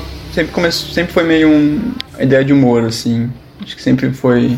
Foi criado nesse, nesse é, nessa intenção. Uhum. E por que o- os quadrinhos. Como que os quadrinhos começaram a sair do humor aos poucos, assim? Quando eles foram se estabelecendo mais como mídia? Não sei, cara. Eu acho que foi meio uma. É, eu acho que foi natural, assim. Acho que é meio dos autores, assim, a vontade de fazer algo que diferente, assim, de usar, explorar o meio e de pensar como a mídia pode fazer outras coisas além daquilo, assim, porque na verdade se, é, eu acho que com o tempo se percebe que funciona pra qualquer coisa, né? Assim como o cinema funciona pra qualquer coisa, quadrinhos funcionam e a litera e o, sei lá, escrita em prosa também. É, literatura em geral, eles começaram Sim. a ver que cabe outras coisas também, né? Sim. No formato. É, e mano, por que, que a indústria dos quadrinhos teve um declínio tão grande nos anos 90 e. É nos 90 mesmo, né? Me, me corrija se estiver errado. É, eu acho que sim, cara. Foi meio, é, foi meio a bolha dos quadrinhos, assim. Que era meio que a gente falou um pouco mais cedo. Que tinha esses caras, Rob Liefeld, Jim Lee, que eles eram super famosos, assim, e vendiam muito quadrinho. Então o que a Marvel fazia, ela, ela lançava vários números uns, assim. Número 1 um, X-Men, número 1 um, Homem-Aranha. E ficava dando reboot toda hora, assim. Porque o número 1 um sempre vendia mais do que o número 2, né? Porque a galera queria vender, sei lá, comprar pra revender, porque foi na época que começou a ter leilão de, sei lá, primeiro Super-Homem, aquele Action Comics antigão e vendia por uma fortuna, assim. Então, muita gente comprava o número 1 um pra, só pra revender depois, assim. E aí a Marvel começou a lançar o número 1, um, dar reboot toda hora. Então lançava o número 1, um, número 1. Um, e lançava o número 1, um, tipo, mesma história, só que com a capa cromada, sei lá. Então imprimia a capa com papel prateado. Aí a capa com um desenho alternativo. Então outro desenho, sei lá o quê. Então era tudo. Então, tipo, vendia muito mais do que tinha gente lendo, assim. Então vendia, tipo, sei lá, os números são gigantescos, assim. Foi o momento que mais vendeu quadrinho, assim. Só que não é que aumentou o número de leitores, era só, tipo, um, o mesmo pessoal comprando 10 números uns, assim para revender depois. E aí isso gerou uma bolha. Então os quadrinhos estavam valendo muito mais do que eles va realmente valiam, porque o Superman, ele vale tanto porque tem o quê? Tem tipo 100 sobrando. Só que o na verdade, esses outros quadrinhos tem, são impressos aos milhares e centenas de milhares assim de tanto que estava vendendo assim. Então, na verdade, não é que era um objeto que ia valer muito. Tem uma hora que e até que tem uma hora que o pessoal percebe e o mercado quebra, assim. E qual foi o impacto disso nos, nas grandes companhias, né? Como a Marvel e a DC? A Marvel quase quebrou, né? Por isso que muitos, hum. a Marvel vendeu o direito dos personagens para outros produtores de cinema, assim. Que só tá conseguindo os direitos de volta agora, assim. Tipo, Quarteto Fantástico e tal. Vendeu pra Warner Bros, assim. É, agora que a Disney comprou tudo... É, é, é verdade. Mas foi isso, assim. Uh, a Marvel quase que quase que quebrou. Teve que vender os direitos dos personagens. E teve muitos produtores pequenos que quebraram também, né? Como que você tinha falado que eles fizeram uma, uma, uma editora à parte, né? Que eles tinham os desenhos todo desproporcionais, assim. Eles Sim, quebraram sim. também, como outros Não, artistas. então, eles estão, na verdade não, assim, porque eles até que meio que se salvaram, assim, eles sofreram muito, porque eles foram grande parte, eles foram meio que tiveram meio que um papel nessa bolha também, assim, porque eles faziam, é, tinham muito sucesso, assim, e não que eles, sei lá, de propósito, né, mas, mas aí com essa editora, com a Image, eles tinham, é, enfim, faziam muito sucesso, mas eles, não, eu não acho que eles chegaram a quebrar, assim, a, a quase quebrar, assim, eles até que saíram relativamente bem, eu acho. Mas... Isso aí teve impacto só nos Estados Unidos ou chegou a vir para outros países também? Não, acho que foi mais nos Estados Unidos. Quer dizer, afeta, sei lá, as traduções que vem pra cá depois, assim, tipo, material, mas acho que não chegou a afetar o mercado em si, assim. Só quase fudeu a Marvel, então. É, acho que a Marvel foi a, a mais afetada. Mas a DC também, todos esses caras, assim. Todo, todo mundo vendeu. Todo mundo vendeu personagem pra cinema, pra outras produtoras e tal. Mas você não acha que tem chance disso acontecer outra vez, talvez? Porque eu sei que a Marvel de si tem uma coisa que cada ano eles meio que rebutam o universo de novo, assim. Faz um super evento e rebuta o universo. Você não acha que tem chance disso acontecer de novo? Ou eles aprenderam a lição? Eu acho que não, porque quadrinho não vende mais, né? Eles não, não vendem, tipo. Sei lá, eles têm, eles criam. Eles na verdade eles rebutam porque eles querem que a galera do filme novo que saiu você consiga acompanhar a história do número 1, um, assim. Sai o novo Vingadores Ultimato, e aí tem a galera que vai pesquisar o que, que é o quadrinho, que inspirou o filme, e aí vai ver tá no número 35, sabe? E aí a galera acaba nem, ca- acaba nem comprando, assim. Então é, eles acabam rebutando só pra, pra pegar esse público dos filmes, assim, das séries. É, eles também ele tem- eu acho que tem vendido muito, eu acho, de quadrinho de herói, mais do que esses semanais, aqueles que é tipo um livro capa dura maior, É, que tem sim. uma história. Tem... eu Total, tenho a impressão que é. vende mais atualmente isso. Porque aí a pessoa Também, que gosta é, do filme eu pega quase- e compra. Eu tenho quase certeza disso, na real. Assim, a, a distribuidora a Diamond, né, que é a, a única distribuidora praticamente dos Estados Unidos, que, é, né, que leva os gibis pras lojas e tal, pra, pra banca e pra... Pra banca não, que lá não tem, mas é só aquelas comic shops estilo Big Bang Theory lá. E ela quase faliu, assim, é, ano passado. Não sei se faliu, acho que não. Mas... É, assim, é porque o, o esquema... O, esquema é totalmente outro agora, né? Agora é mais essas coletâneas de, de vários números numa capa dura, assim. Porque quem que acompanha mesmo são aqueles nerds raiz, né? Fica, quer É. acompanhar semanalmente as coisas, e Sim, entende total, tudo que né? tá acontecendo. Os Geek. Geek. E mudando agora um pouco de assunto, qual que você acha que é um bom quadrinho pra ser um primeiro quadrinho que alguém que quer começar a entrar nesse mundo lê? Depende muito, assim, da idade da pessoa e tal, mas eu acho que um que não tem muito erro, assim, tipo, se você já for, sei lá, um jovem adulto, um adolescente, enfim, que é o Mouse, assim, que é uma obra-prima. É incrível e, sei lá, se você começar por ele, você já começa muito em cima, assim. Mas é um quadrinho que tem muito, sei lá, que tem tido esse papel durante muito tempo, assim, de trazer novo, novos leitores e tal. É sobre o que, Mouse? Mouse é a história do. é meio que uma história autobiográfica do autor, o Art Spiegelman. Ele fala da relação do pai dele, que o pai dele foi um, é um foi um sobrevivente do, do Holocausto, do campo de Auschwitz. E aí então ele conta a história do pai no, durante o campo de concentração. Né, durante toda essa experiência do nazismo e tal. E também conta a experiência dele hoje em dia, assim.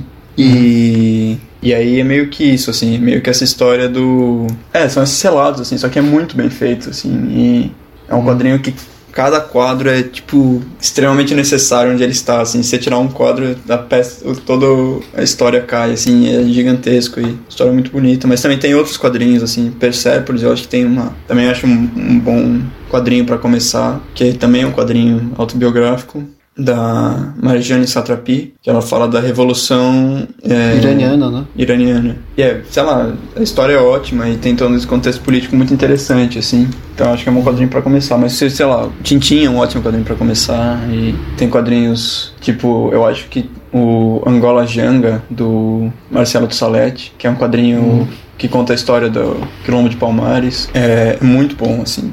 É gigantesco, mas é, é incrível, assim. É uma obra-prima mesmo, assim. Então, Eu acho que esses quadrinhos meio que, que falam da história de algo que seja. que as pessoas já tenham alguma, algum conhecimento sobre de antes dos quadrinhos, tipo Holocausto, sistemas que já são meio. que a pessoa já tem um conhecimento prévio, acho que é um bom lugar pra começar. Mas a técnica é meio tipo. pensa num filme que você goste, assim, num gênero. E aí sempre tem um quadrinho que vai estar mais ou menos na mesma linha, assim.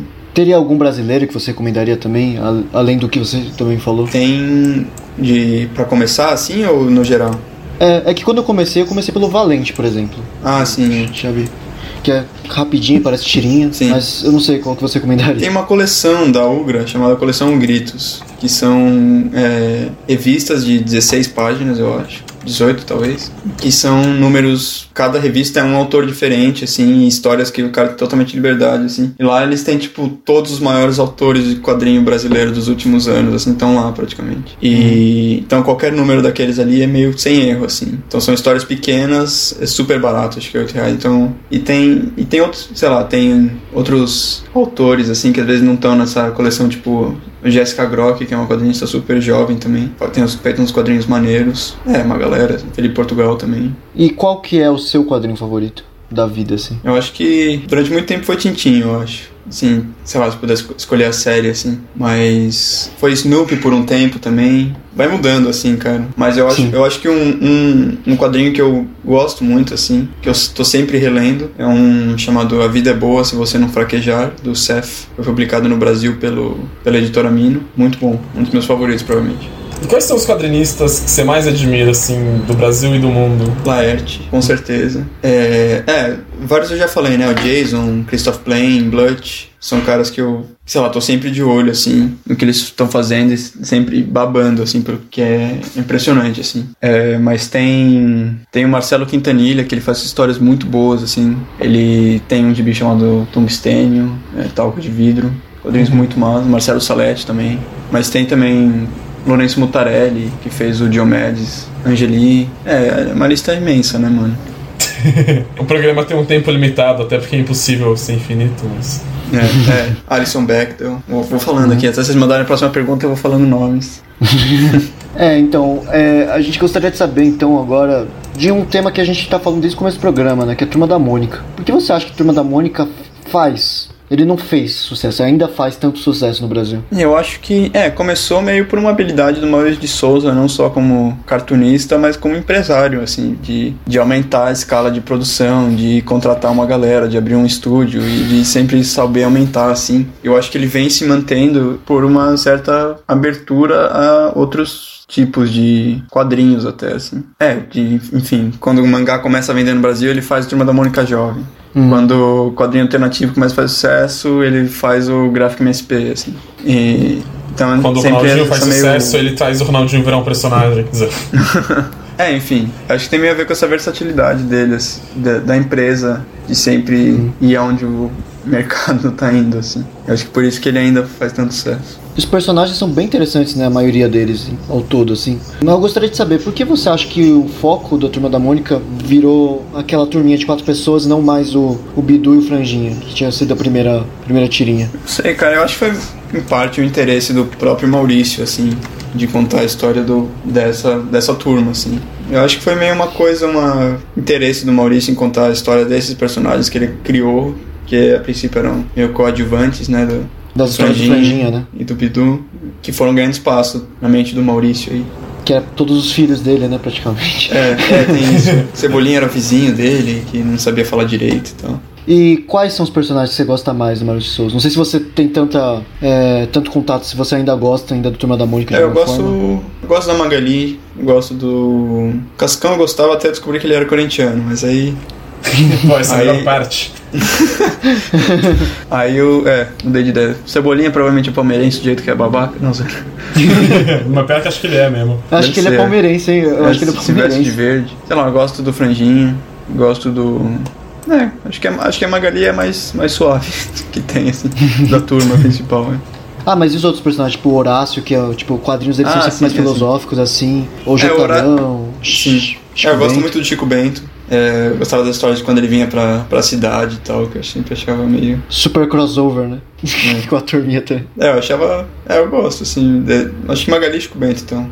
E o que você tá achando agora dessa questão do gráfico MSP? Que, tipo, as histórias do gráfico MSP, a maioria que eu li, pelo menos, são muito boas, assim.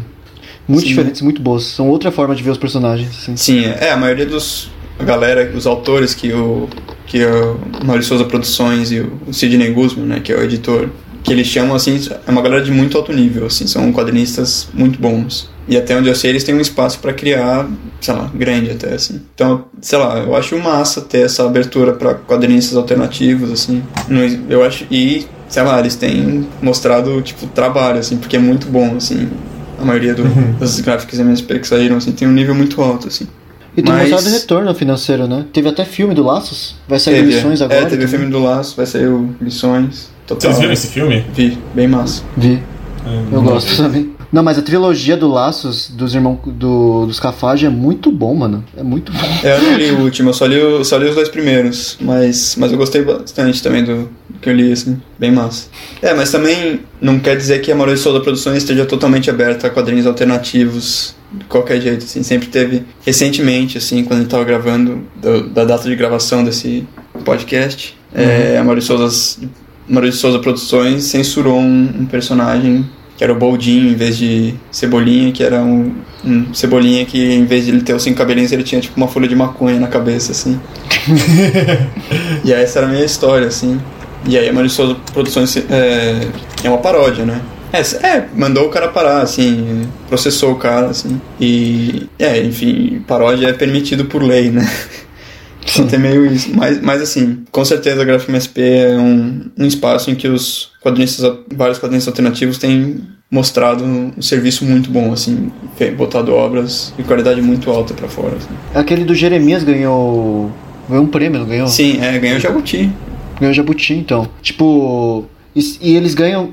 Os, os quadrinistas ganham porque eles estão usando o nome do, do Maurício de Souza pra poder fazer as histórias deles, né? Então, tipo, é uma troca mais ou menos, né? Né? Ele ganha mais visibilidade e em troca ele pode usar um, um produto meio quase que livre, assim, um produto que já é estabelecido meio que livre, fazer a história dele. É, é uma, é uma. Além de ter. Imagino que venda bem, então imagino que eles tem, ganhem uma grana com isso, tem uma baita visibilidade, assim, uma, uma vitrine, né? Pra outros trabalhos, assim, também, que eles fizeram. É, então, quem conheceu os irmãos Cafage? Tipo, antes de, de sair o, É. Laços, por exemplo. O Xavier. O Xavier. pra- Cara, mangá tem alguma diferença, alguma especificidade pra ter nome diferente, além de ser japonês e a ordem de leitura ser jap... que nem no Japão? Ou... Não, é, na verdade mangá significa quadrinho em japonês, né? Até onde o meu japonês vai. É, na verdade não tem nada. Princípio é quadrinho, né? Igual faz parte da mídia normal. Assim. Tem, eles têm, desenvolveram técnicas específicas, assim, que são muito usadas no meio, tipo. É, sei lá, várias das páginas são muito mais dinâmicas, assim, então tem quadros na diagonal, tem as linhas de ação são muito mais evidentes, assim, e- então tem essas diferenças meio de estilo, assim, mas que não é regra, né? Tem, tem mangakas que são que fazem quadrinhos muito mais estáticos, assim, é, então a, a princípio é a mesma coisa, assim, a meu ver, assim. Tem, tem especifici- especificidades culturais, assim, mas da mesma forma que tem quadrinhos americanos, brasileiros, argentinos, belgas, assim. e por que a gente não considera como a mesma coisa que um quadrinho? É, eu não sei, cara. Eu acho que foi meio um. Que a comunidade otaku é chata pra caralho. É isso. Deve ser, né? Eles não deixam chamar acho que- anime de desenho também? É, Exato. é, é, desenho animado. Anime é desenho animado, né, mano? Mas por que você acha que acontece essa divisão? Porque, tipo, pelo menos o que eu vejo, é, a, gente, a gente intuitivamente divide quando é questão mais mangá e questão mais quadrinhos. Assim. A gente vê de formas diferentes, mesmo que olhando em forma geral, elas são me- praticamente a mesma coisa, né? É. Eu acho que eu acho que tem a ver uma, eu acho que tem uma porque são pra públicos diferentes muitas vezes assim, né? Não é sempre que o cara que lê Naruto lê Batman assim. Então eu acho que teve esse esforço até das das editoras de diferenciar assim, de falar isso daqui não é quadrinho, sabe? Não é, eu não sei assim, eu tô meio adivinhando aqui assim, mas eu acho que teve esse esforço de diferenciar os como os públicos são diferentes, de diferenciar os produtos também assim. E é, e tem todas essas coisas de ser preto e branco, de ser ter todas essas essa paginação um pouco diferente de você ler no sentido oriental e tal. É, eu acho que foi meio. Acho que rola meio de- um esforço ativo das, das editoras, pelo menos no princípio, de quando os mangás começaram a ser publicados aqui, de diferenciar os produtos e o público. Aí vai entrar na questão da economia, de que as empresas ganham poder em diferenciação de produtos. Zoeira. É, então. eu acho que sim, mano. Acho que tem. Acho que relaciona com isso. Não, eu só tô enchendo o saco mesmo. Ninguém quer ouvir essas Trofeando, merda. Não, ele bota fé, Ninguém quer ouvir essas merda. Entrofeando na cal tem que falar dessas porra, né? mano? Mas você acha que também por causa do traço? Porque o traço do mangá, ele é meio, muito característico, né, também. Tipo, o traço de quadrinhos varia bastante dependendo do autor, assim.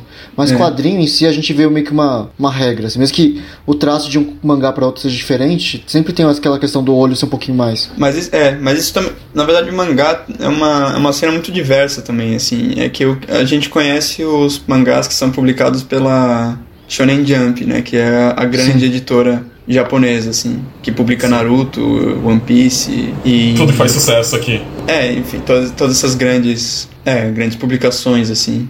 E enquanto tem muito mangá alternativo também, assim, quadrinho japonês alternativo que tem sido publicado, alguns até foram publicados no Brasil, assim, recentemente. Então tem, tipo, O Homem Sem Talento do Tsuji, que, que na verdade é um cara que faz um quadrinho totalmente surreal, assim, muito bom. E, e não tem, sei lá, os olhos não são...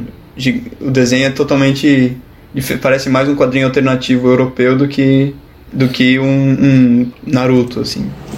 É, meu irmão tava lendo um oriental que é assim também, se chama O Gourmet Solitário. Ah, sim, do Hiro Taniguchi. Né? Não faço Sei ideia. lá, é tipo uma aquarela. é, enfim. Provavelmente, eu acho, eu acho que é, mano. E então tem, tipo, várias. Mangá também é muito diverso, assim. Aqui também. Da mesma forma que a pergunta que você fez mais cedo do. Por que, que quando a gente fala em quadrinho pensa em super-herói, assim? Da gente, por que, que fala mangá, a gente pensa em Naruto ou One Piece? Uma relação parecida, assim. É que não necessariamente mangá vem do Japão, né? Pode. Por exemplo, a gente tem o exemplo da Turma da Mônica, né? Que a Turma da Mônica Jovem, que é versão mangá, mas é feita aqui no Ah, Brasil, sim. né? É, tem várias. Sei lá, tem um manguá também, que é Uhum. feito na Coreia, assim. Turma da Mônica Jovem, você lê no sentido É normal. É, normal. o ocidental. Você- Eu sei que você lê Collar, não precisa perguntar fingir que você não sabe. Mano, Turma da Mônica Jovem eu nunca li. Eu li uns 20 volumes quando eu era jovem. Tem uns. Minha irmã lê, aí tem uns aqui que eu vejo assim, aí é na paginação normal. É normal. Nunca- Entendi. Entendi. Nunca, interess... Nunca ficou interessado de ler Collar?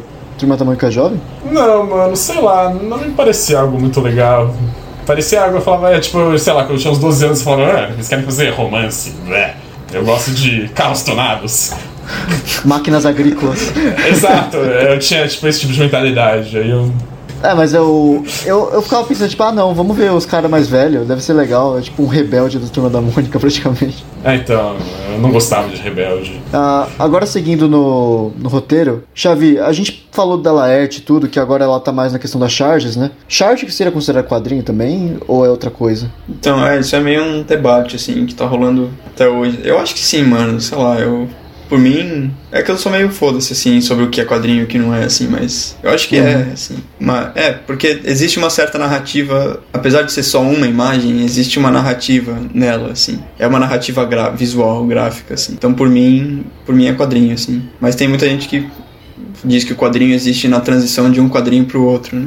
E deve ser difícil fazer uma charge, né? Porque você tem que contar toda aquela história em um único, um único desenho, assim. Tipo, a pessoa Sim. entender mais ou menos o que você tá querendo falar com um único desenho, algo, tipo, dois balões no máximo, assim. E é isso. Não, deve ser muito difícil, assim. é- sei lá, tem caras tipo João Montanaro, assim, que eu não entendo como que ele consegue, assim, cara. É muito bom. E, sei lá, teve uma, uma charge da, da Laerte que, que explodiu minha cabeça, assim, quando eu tinha, tipo, sei lá, uns 14 anos, 15 anos, assim. Que era, tipo, o Congresso voltando do recesso, assim.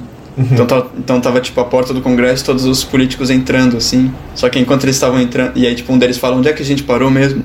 E aí você vê, tipo, várias paradas no ar, assim, várias bombas e mísseis sendo atirados, assim, só que, tipo, parados no ar, assim, tipo, só esperando pra cair, assim. Tipo, os caras... Porque os caras... Só que, sei lá, eu olhei aquilo e falei, falei, explodiu minha cabeça totalmente, assim. E é incrível. João Montanaro, inclusive, a gente... enco- hum, Tava com você, Thiago, quando eu encontrei ele no, na festa Do do, ponto livro. de ônibus. É, sim. Foi louco. E eles têm que publicar isso no jornal toda semana, né? É, às vezes é mais de uma vez por semana até. Dependendo, são duas vezes, três vezes por semana. Eu gosto do traço dele, do Bolsonaro. Bolsonaro é tipo uma verruguinha interna, vestindo um terno assim, só com uns olhinhos. Muito bom. E deve ser um trabalho meio difícil, né? Porque você tem que estar atualizado, tem que fazer meio que uma- um humor rápido, né? Tipo, Eu não sei, eu, eu, eu vejo como uma das graças de ler jornal ainda. Ver o Ah, charge. sim, né? Por mim podia ser só isso, assim. as únicas opiniões, as únicas opiniões dos, dos jornais, assim, que realmente eu ligo são a do João Montanaro e da Laerte e Angeli, assim. O resto E aí, a pergunta: por que todo mundo se conhece na cena de quadrinhos do Brasil? que é muito pouca gente. Não, mentira. É um número que tem, sei lá, o número de quadrinistas tem aumentado bastante, assim, sei lá, desde os 2015, quando eu lancei o primeiro zine, assim. Ah, então você que gerou a tendência. Não. Mas, mas pouca gente, assim, cara, faz que tem força de vontade de passar nove meses fazendo uma história de 24 páginas que você não vai ganhar nenhum dinheiro em cima, assim. Tem que ser meio Fala. mané, assim.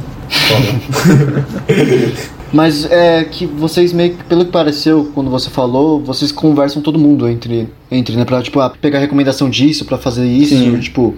Várias parcerias devem ocorrer também, né, no meio. Sim, é. É, eu, eu acho que é uma, sei lá, não sei se eu posso chamar de cena ou comunidadezinha ou uma coisa assim, bem, sei lá, eu acho que até aberta assim para novos autores. Pelo menos para mim foi foi bem tranquilo assim. E, e para conversas assim, então direto assim de, de ter gente animando assim os posts de Instagram do, do de um outro autor, assim, de tipo, falar, ei, caralho, parabéns e tal. Então, é, eu Aí, acho que tem meio uma camaradagem. Esse né? negócio de você parar no gibi bosta e tal. Parar no gibi bosta. no gibi foda. No gibi também. foda, é. Gibi bosta, inclusive, que é uma página que está vem andado bem desa- desativo ultimamente. Ansioso pra esperar o próximo gibi bosta. E quanto que as redes sociais ajudam no trampo da, da galera do, do quadrinho alternativo? Eu acho que ajuda até certo ponto, assim. É, no meu, eu nunca produzi nada pra ser postado só digital, assim, ou só pra postar em rede social, praticamente. Sei lá, eu fiz uma série de tirinhas, o Busão, assim, que foi publicado no site Balbúrdia recentemente, mas, assim, pra publicar no Instagram, assim, eu nunca, nunca fiz nada, assim, mas eu acho que ajuda no sentido de fazer alguns contatos, assim, mas toda a, as, as sei lá, amizades que eu, sei lá, fiz no quadrinho foram pessoalmente, assim, de entregar o gibi impresso pra um cara, tipo, de carne e osso, assim. Então ajuda, eu acho que até certo ponto na divulgação só. Mas tem um, um outro lado da, de toda essa coisa das redes sociais, que é que você, é, tá meio preso aos algoritmos e você tem que publicar, produzir com uma certa é, Frequência, né? frequência e pode acabar atrapalhando a qualidade e tal. E o, você pode acabar fazendo uma coisa só pra manter o algoritmo em vez de fazer o que você realmente. de pensar realmente o que você tá fazendo e. lá. É, E qual que é a diferença da cena independente do Brasil pra Holanda? Não sei muito assim, cara, porque na real são sempre autores fazendo umas historinhas que eles estão a fim de fazer, assim, e, e se encontram em feiras e, e trocam quadrinhos e vendem quadrinhos e. Enfim, acho que é meio. Acho que é meio parecido, assim. As histórias são diferentes, claro, e são outros autores, outras, outras técnicas de desenho. Acho que tem mais. Aqui talvez tenha mais. Se bem que no Brasil tenha bastante, aumentado bastante o número de selos meio independentes, assim. Mas aqui tem muitos também. É, sei lá, acho que aqui tem mais coletâneas, antologias, assim, com vários autores numa mesma revista e tal. Mas, é. Mas você acha que é tão fácil de entrar quanto você quanto foi no Brasil, por exemplo? é, Eu acho que. Acho que sim, cara. Acho que. Assim, não é que foi super fácil no Brasil, assim, mas. Não, tipo assim, eu sei, mas o pessoal meio que Sim. te acolheu, assim, você recebeu. É, eles é, é. fecharam a acho que, porta, Eu acho sabe? sim, assim. Eu tive. É difícil eu falar até porque teve muito. Por conta da pandemia, eu fui pra poucos eventos e rolaram poucos Uhum. eventos, claro. Então eu, fui, eu vou, tipo, pra loja Alambique que tem aqui em Amsterdã, que é muito boa. E você acaba encontrando o pessoal lá, assim. Mas, é, não sei. Não tive muito contato, assim, mas a princípio. Acho que deve ser suave, até certo ponto. E quais países com que tem você que você acha que tem tradição mais forte em quadrinhos? É, Japão, é o mercado franco-belga e América do Norte, Canadá e Estados Unidos. É, os Estados Unidos que é o eu acho que é potência, né, atualmente, né, em questão de quadrinhos por causa tanto das empresas que a Marvel e a DC. É, difícil pensar no eu que acho eles não são potência, Japão né? é mais potência em quadrinho do que Estados Unidos hoje em dia. O mercado de quadrinhos lá é muito maior, assim. Talvez as empresas, a Shonen Jump não seja tão grande quanto a Marvel e DC por causa dos filmes e tal, mas mas eu acho que no quesito quadrinho, eu acho que o Japão é mais maior até. O mercado japonês consome mais, então, quadrinhos. Sim. Acho que é por causa, muito por causa da, da cultura mesmo, né? O pessoal curte, continua ouvindo, lendo aqueles quadrinhos. Sim, é. Tem uma produção muito gigantes. intensa e muito variada, assim. E também, eu acho que o fato de ter aquela Weekly Shonen Jump, que você compra É. todos os quadrinhos que você quer ler, vai estar lá, mais ou menos, em vez do, tipo, sei lá, na barra você tem que comprar o do Homem-Aranha, o do Iron Man, o do Hulk, o do Thor, cada um individualmente. Lá você compra uma revista só tem todos, muito mais fácil, É, conveniente. total. E é super, é tipo uma lista telefônica, assim, o papel é tipo uma merda, assim, é super barato, é, um bagulho, é uma é uma coisa meio descartável, assim. E, é, e também tem o lance de ser só um cara que faz, né? De ser, ter, ter essa visão autoral também, né? E tem vários estilos, né? Por exemplo, minha mãe pegava desse, esse tipo de mangá de lista telefônica, mas era de romancezinho, né? É, De, de mangás mais shoujo, essas coisas assim. sim. Então tem varia para variados públicos, mesmo que seja a maioria consumidor de mangá, né? Que a gente viu que é, o mercado é grande também, tem, tem mercado até fora do Japão. Então talvez Sim, seja isso, por causa da variedade e que não é o mesmo tema, né? Porque Marvel de si, É, querendo ou é. não, eles acabam conversando sobre a mesma coisa, né? Verdade. Sim. Enfim, Total. e tem algum estado no Brasil que se destaque em relação aos outros, os, em quadrinho? Ou... É, eu acho que eu acho que grande parte da produção do Brasil é feita em São Paulo, eu acho. Mas tem muitos, muita gente do Nordeste fazendo quadrinhos incríveis assim. Uhum. E do de Minas e do Sul, Brasília tem vários quadrinistas muito bons. Tem coisa então, saindo bom do sul, mano? só, só alguns quadrinhos, mano. Tem um quadrinista que acho que ele não nasceu no, no Sul, mas ele mora em Curitiba. Então não sei se conta, mas ele que chama Fábio Vermelho, que é muito bom assim. Mas tem o Fábio Zimbres também que mora no Rio Grande do Sul, mas não sei se ele é de São Paulo. Enfim, mas tem, mas tem, tem quadrinista bom, bom no Brasil inteiro. Você acha que o o Brasil é um mercado bom consumidor de, de quadrinhos? Eu acho que é um mercado potencial muito bom, assim, é muita gente, mas se lê pouco, assim, a princípio no Brasil. né? Eu acho que, assim, se você for comparar com mercados tipo Portugal, assim, eu acho que até que acho que vende mais, assim, tipo. É que a gente número- tem produtos como a da. Mônica, né? Dentro do Brasil mesmo, que são populares. né? É, é, sim, verdade. Que eu acho que. Eu, eu não sei, eu acho que muita gente lê Turma da Mônica ainda, né? Os gibizinhos, tanto quanto também as- o próprio Turma da Mônica da Jovem. O pessoal mais velho pega, às vezes, o gráfico MSP, não sei. Sim, sim. Agora, indo para outro assunto. Você tinha falado do Orinoar mais cedo pra gente, sobre a questão de, de quadrinhos mudos, né? O que, que é isso, quadrinhos mudos? Como que você É. pensa numa concepção de quadrinho mudo, assim? É, tentar contar uma história só usando o artifício do desenho, assim, sem... Todo, Toda a narrativa tem que funcionar no desenho, sem, sem nenhum balão de fala, pensamento ou... É, ou nenhum tipo de texto, assim, ou, ou até aqueles recordatório. Mas isso é mais difícil de fazer? Os quadrinhos mudos são mais difíceis de fazer? É, depende, eu acho. Depende se, sei lá, o Jason mesmo, ele falava que ele fazia quadrinhos mudos porque ele achava muito difícil escrever diálogo. Então era mais fácil fazer sem diálogo. E eu acho que eu acho mais difícil porque o diálogo às vezes ele funciona pra você contar uma coisa, sei lá, explicar a motivação do cara assim, sei lá, do personagem ou qualquer coisa assim. Então você pode com uma fala você resolve fácil e você eu vou precisar fazer três páginas de desenho pra explicar o que eu consigo fazer com um balão assim, sabe? Acontece meio isso às vezes assim, mas É, você não consegue meio que matar rápido as questões do personagem, você tem É, que ficar é. mostrando detalhes né, na trama durante.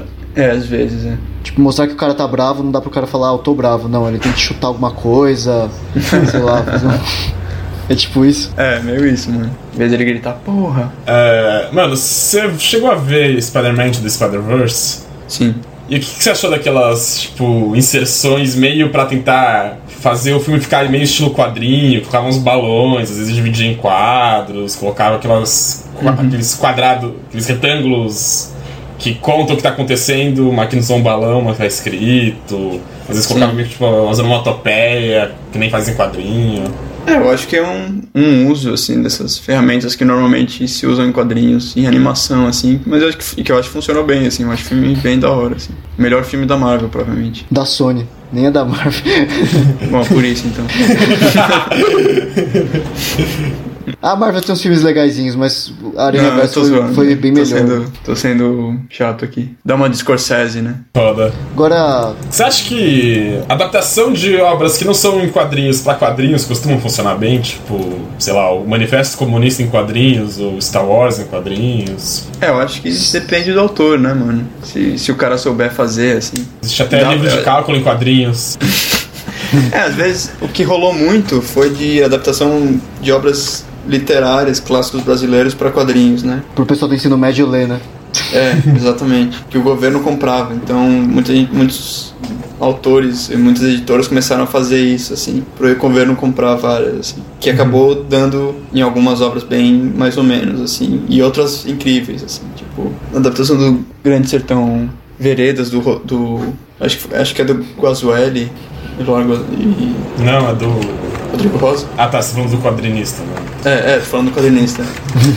Não do Guimarães Rosa. né, tá. É, é, sim, sim. Mas, ah, tipo, você acha que acaba transmitindo. É que toda vez que a gente adapta uma coisa pra outra, acaba perdendo né, algumas coisas. Mas É. você acha que você é meio que levando imagens pra questões como, sei lá, Machado de Assis, deixa mais palatável a leitura? Depende, cara, eu acho. É, é outra coisa, eu acho que tem que meio que. Eu acho que em alguns casos sim, a, a absorção da imagem é mais imediata do que a do texto, eu acho, né? Mas no texto do Machado de Assis tem coisas que você não consegue adaptar pra quadrinhos, assim. Tipo aquele capítulo do. É, vida. é, nossa, Memórias Póstumas de Brás Cubas. Falei Vida, Morte Memórias. Brás Cubas, que tem, tipo, aquele capítulo que é só uns pontinhos, assim. Sabe, não- você não consegue traduzir aquilo pra quadrinho, assim. Aquilo é um, um uso único da literatura, assim. Da literatura em prosa, né? Então você acaba perdendo coisas, com certeza, mas tem esse outro lance da... Se o quadrinho for bem feito, provavelmente ele vai ter coisas que a obra original não tem, assim. E que são únicas da mídia dos quadrinhos. Não sei, mano. Pra mim, a adaptação de Machado de Assis tem que ter Elefante Gun.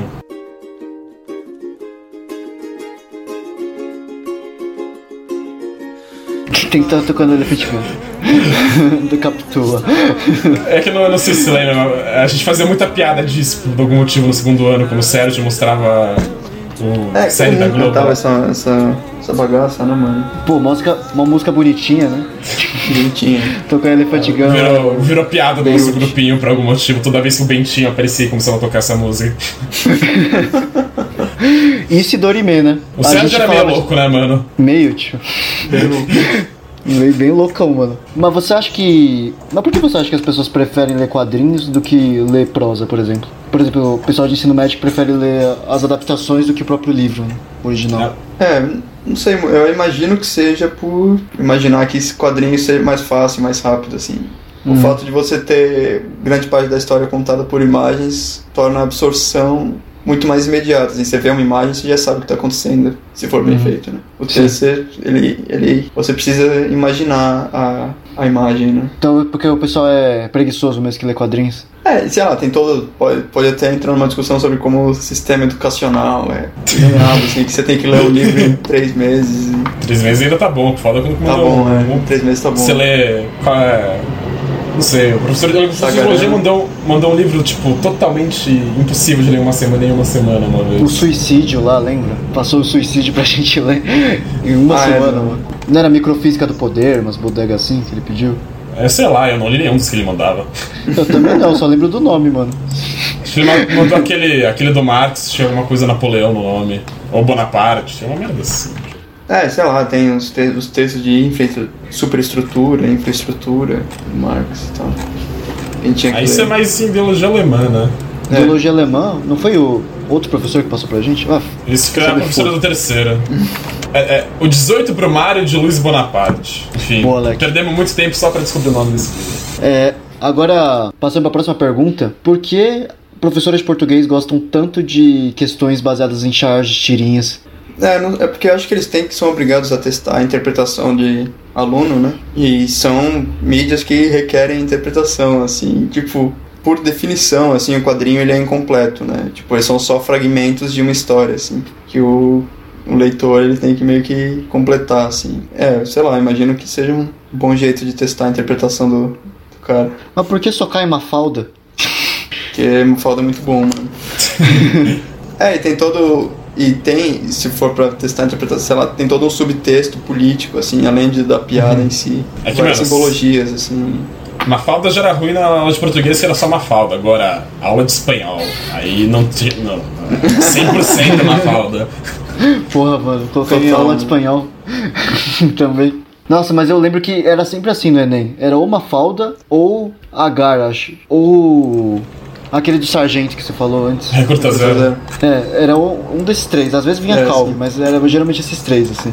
Sim. É, e tinha o Nickel Náusea também. Uhum. Aquele do ratinho lá. Eu não lembro, mano. Eu também não lembro. Depois, se você pesquisar a imagem do níquel náusea, você vai, você vai ver aqui.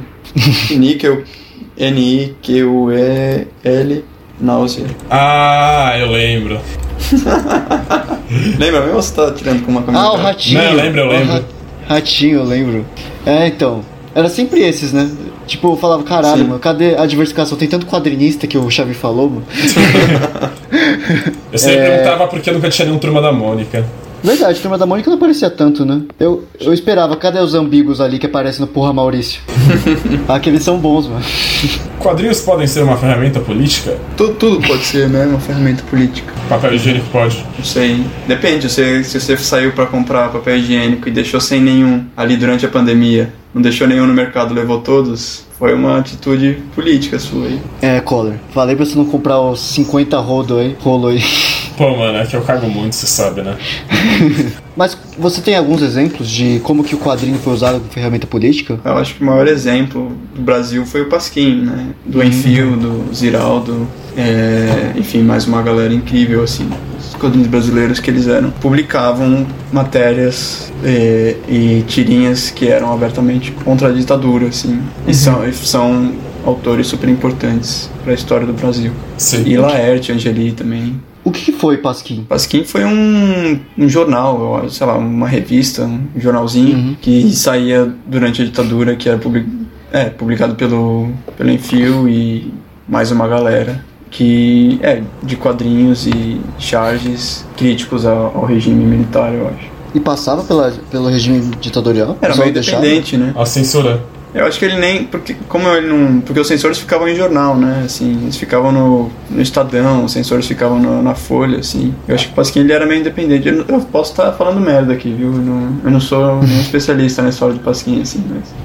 Pelo meu conhecimento meio por cima, acho que não tinha muito erro, não. Mafa Mafalda seria considerado também? Bom, também foi publicado durante a ditadura na Argentina por um tempão. E todo o. É, enfim, o, o Kino, o autor, ele, ele sempre passava posições políticas através da, da tirinha, assim. É, Ele sempre foi.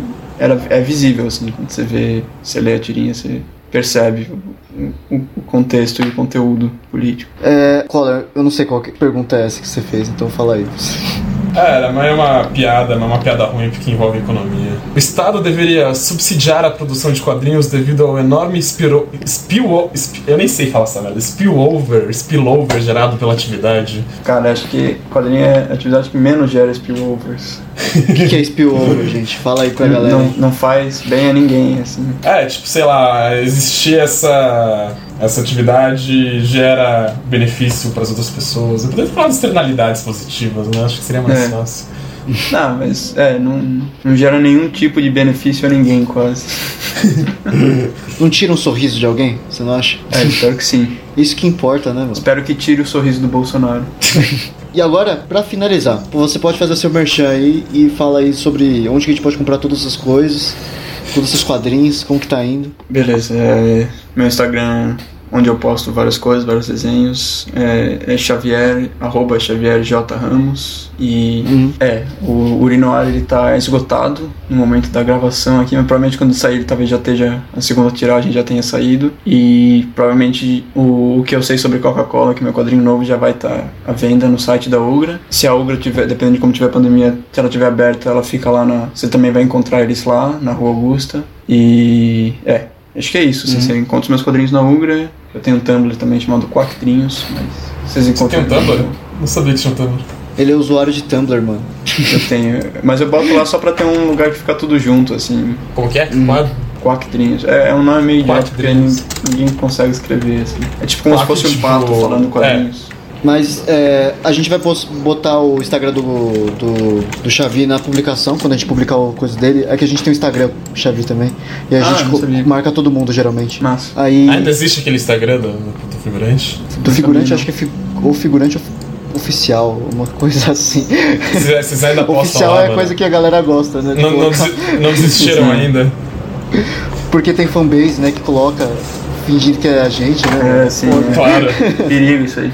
E pra fechar o programa de hoje, a gente vai ouvir Luzia Lulusa, do Gilberto Gil. E a gente só quer- queria saber por que você escolheu essa última música, Xavi. Porque é, É, do disco do Gil de 68, que eu gosto muito, mas essa música eu acho especialmente estranha, assim, de ser um Gilberto Gil, assim, porque não é uma música que tem um violão, assim, é tipo só, a música são basicamente ele cantando, contando uma história, assim, e são só, tipo, violinos e sinos, assim, e ele conta essa história muito, é, sei lá, muito legal, assim, da, da Luzia, e ele indo encontrar ela no, no cinema e tal. E que eu acho que fala bem da. Sei lá, tem meio um clima cinema novo, assim, que foi meio uma referência do tropicalismo, assim e tal. Do Gil, Gilberto Gil, assim, eu acho muito. Muito legal, assim, esse Gilberto Gil meio. Não, não o que eu, a gente tá acostumado, assim, tipo. Não ter muito esse. O violão que ele toca bem pra caramba, assim, ser só esses instrumentos que ele normalmente não usa tanto, assim. É, então vocês vão ficar com esse som alternativaço do Gilberto Gil hoje. Pra finalizar o programa 23 hoje Figurante, a gente se vê daqui 15 dias, gente. Falou.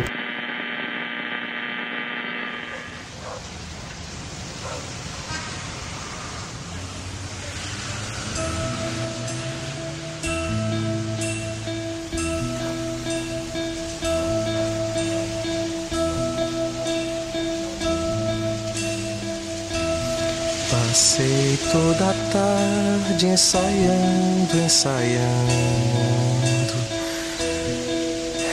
Essa vontade de ser ator acaba me matando. São quase oito horas da noite e eu nesse táxi. Que trânsito horrível, meu Deus. Iluzia, iluzia, iluzia. Estou tão cansado, mas disse que ia. Luzia, Luluza está lá me esperando.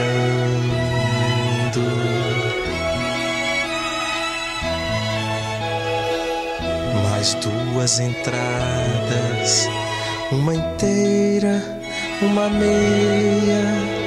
São quase oito horas, a sala está cheia. Essa sessão das oito vai ficar lotada.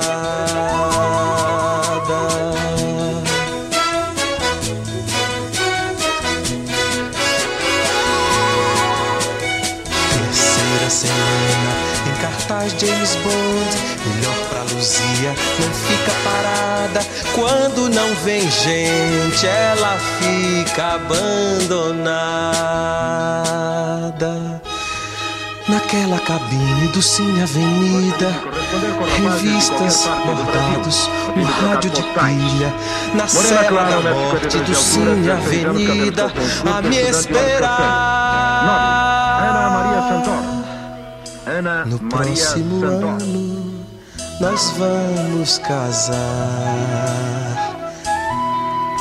No próximo filme, nós vamos casar. Luzia, Luluza, eu vou ficar famoso. Vou fazer um filme de ator principal. No filme eu me caso com você, Luluza. No carnaval, eu desço de um táxi, feliz, mascarado. Você me esperando na bilheteria. Sua fantasia é de papel crepom. Eu pego você pelas mãos como um raio e saio com você descendo a avenida. A avenida é comprida, é comprida, é comprida, é comprida. E termina na areia, na beira do mar. E a gente se casa na areia lulusa mar na beira do mar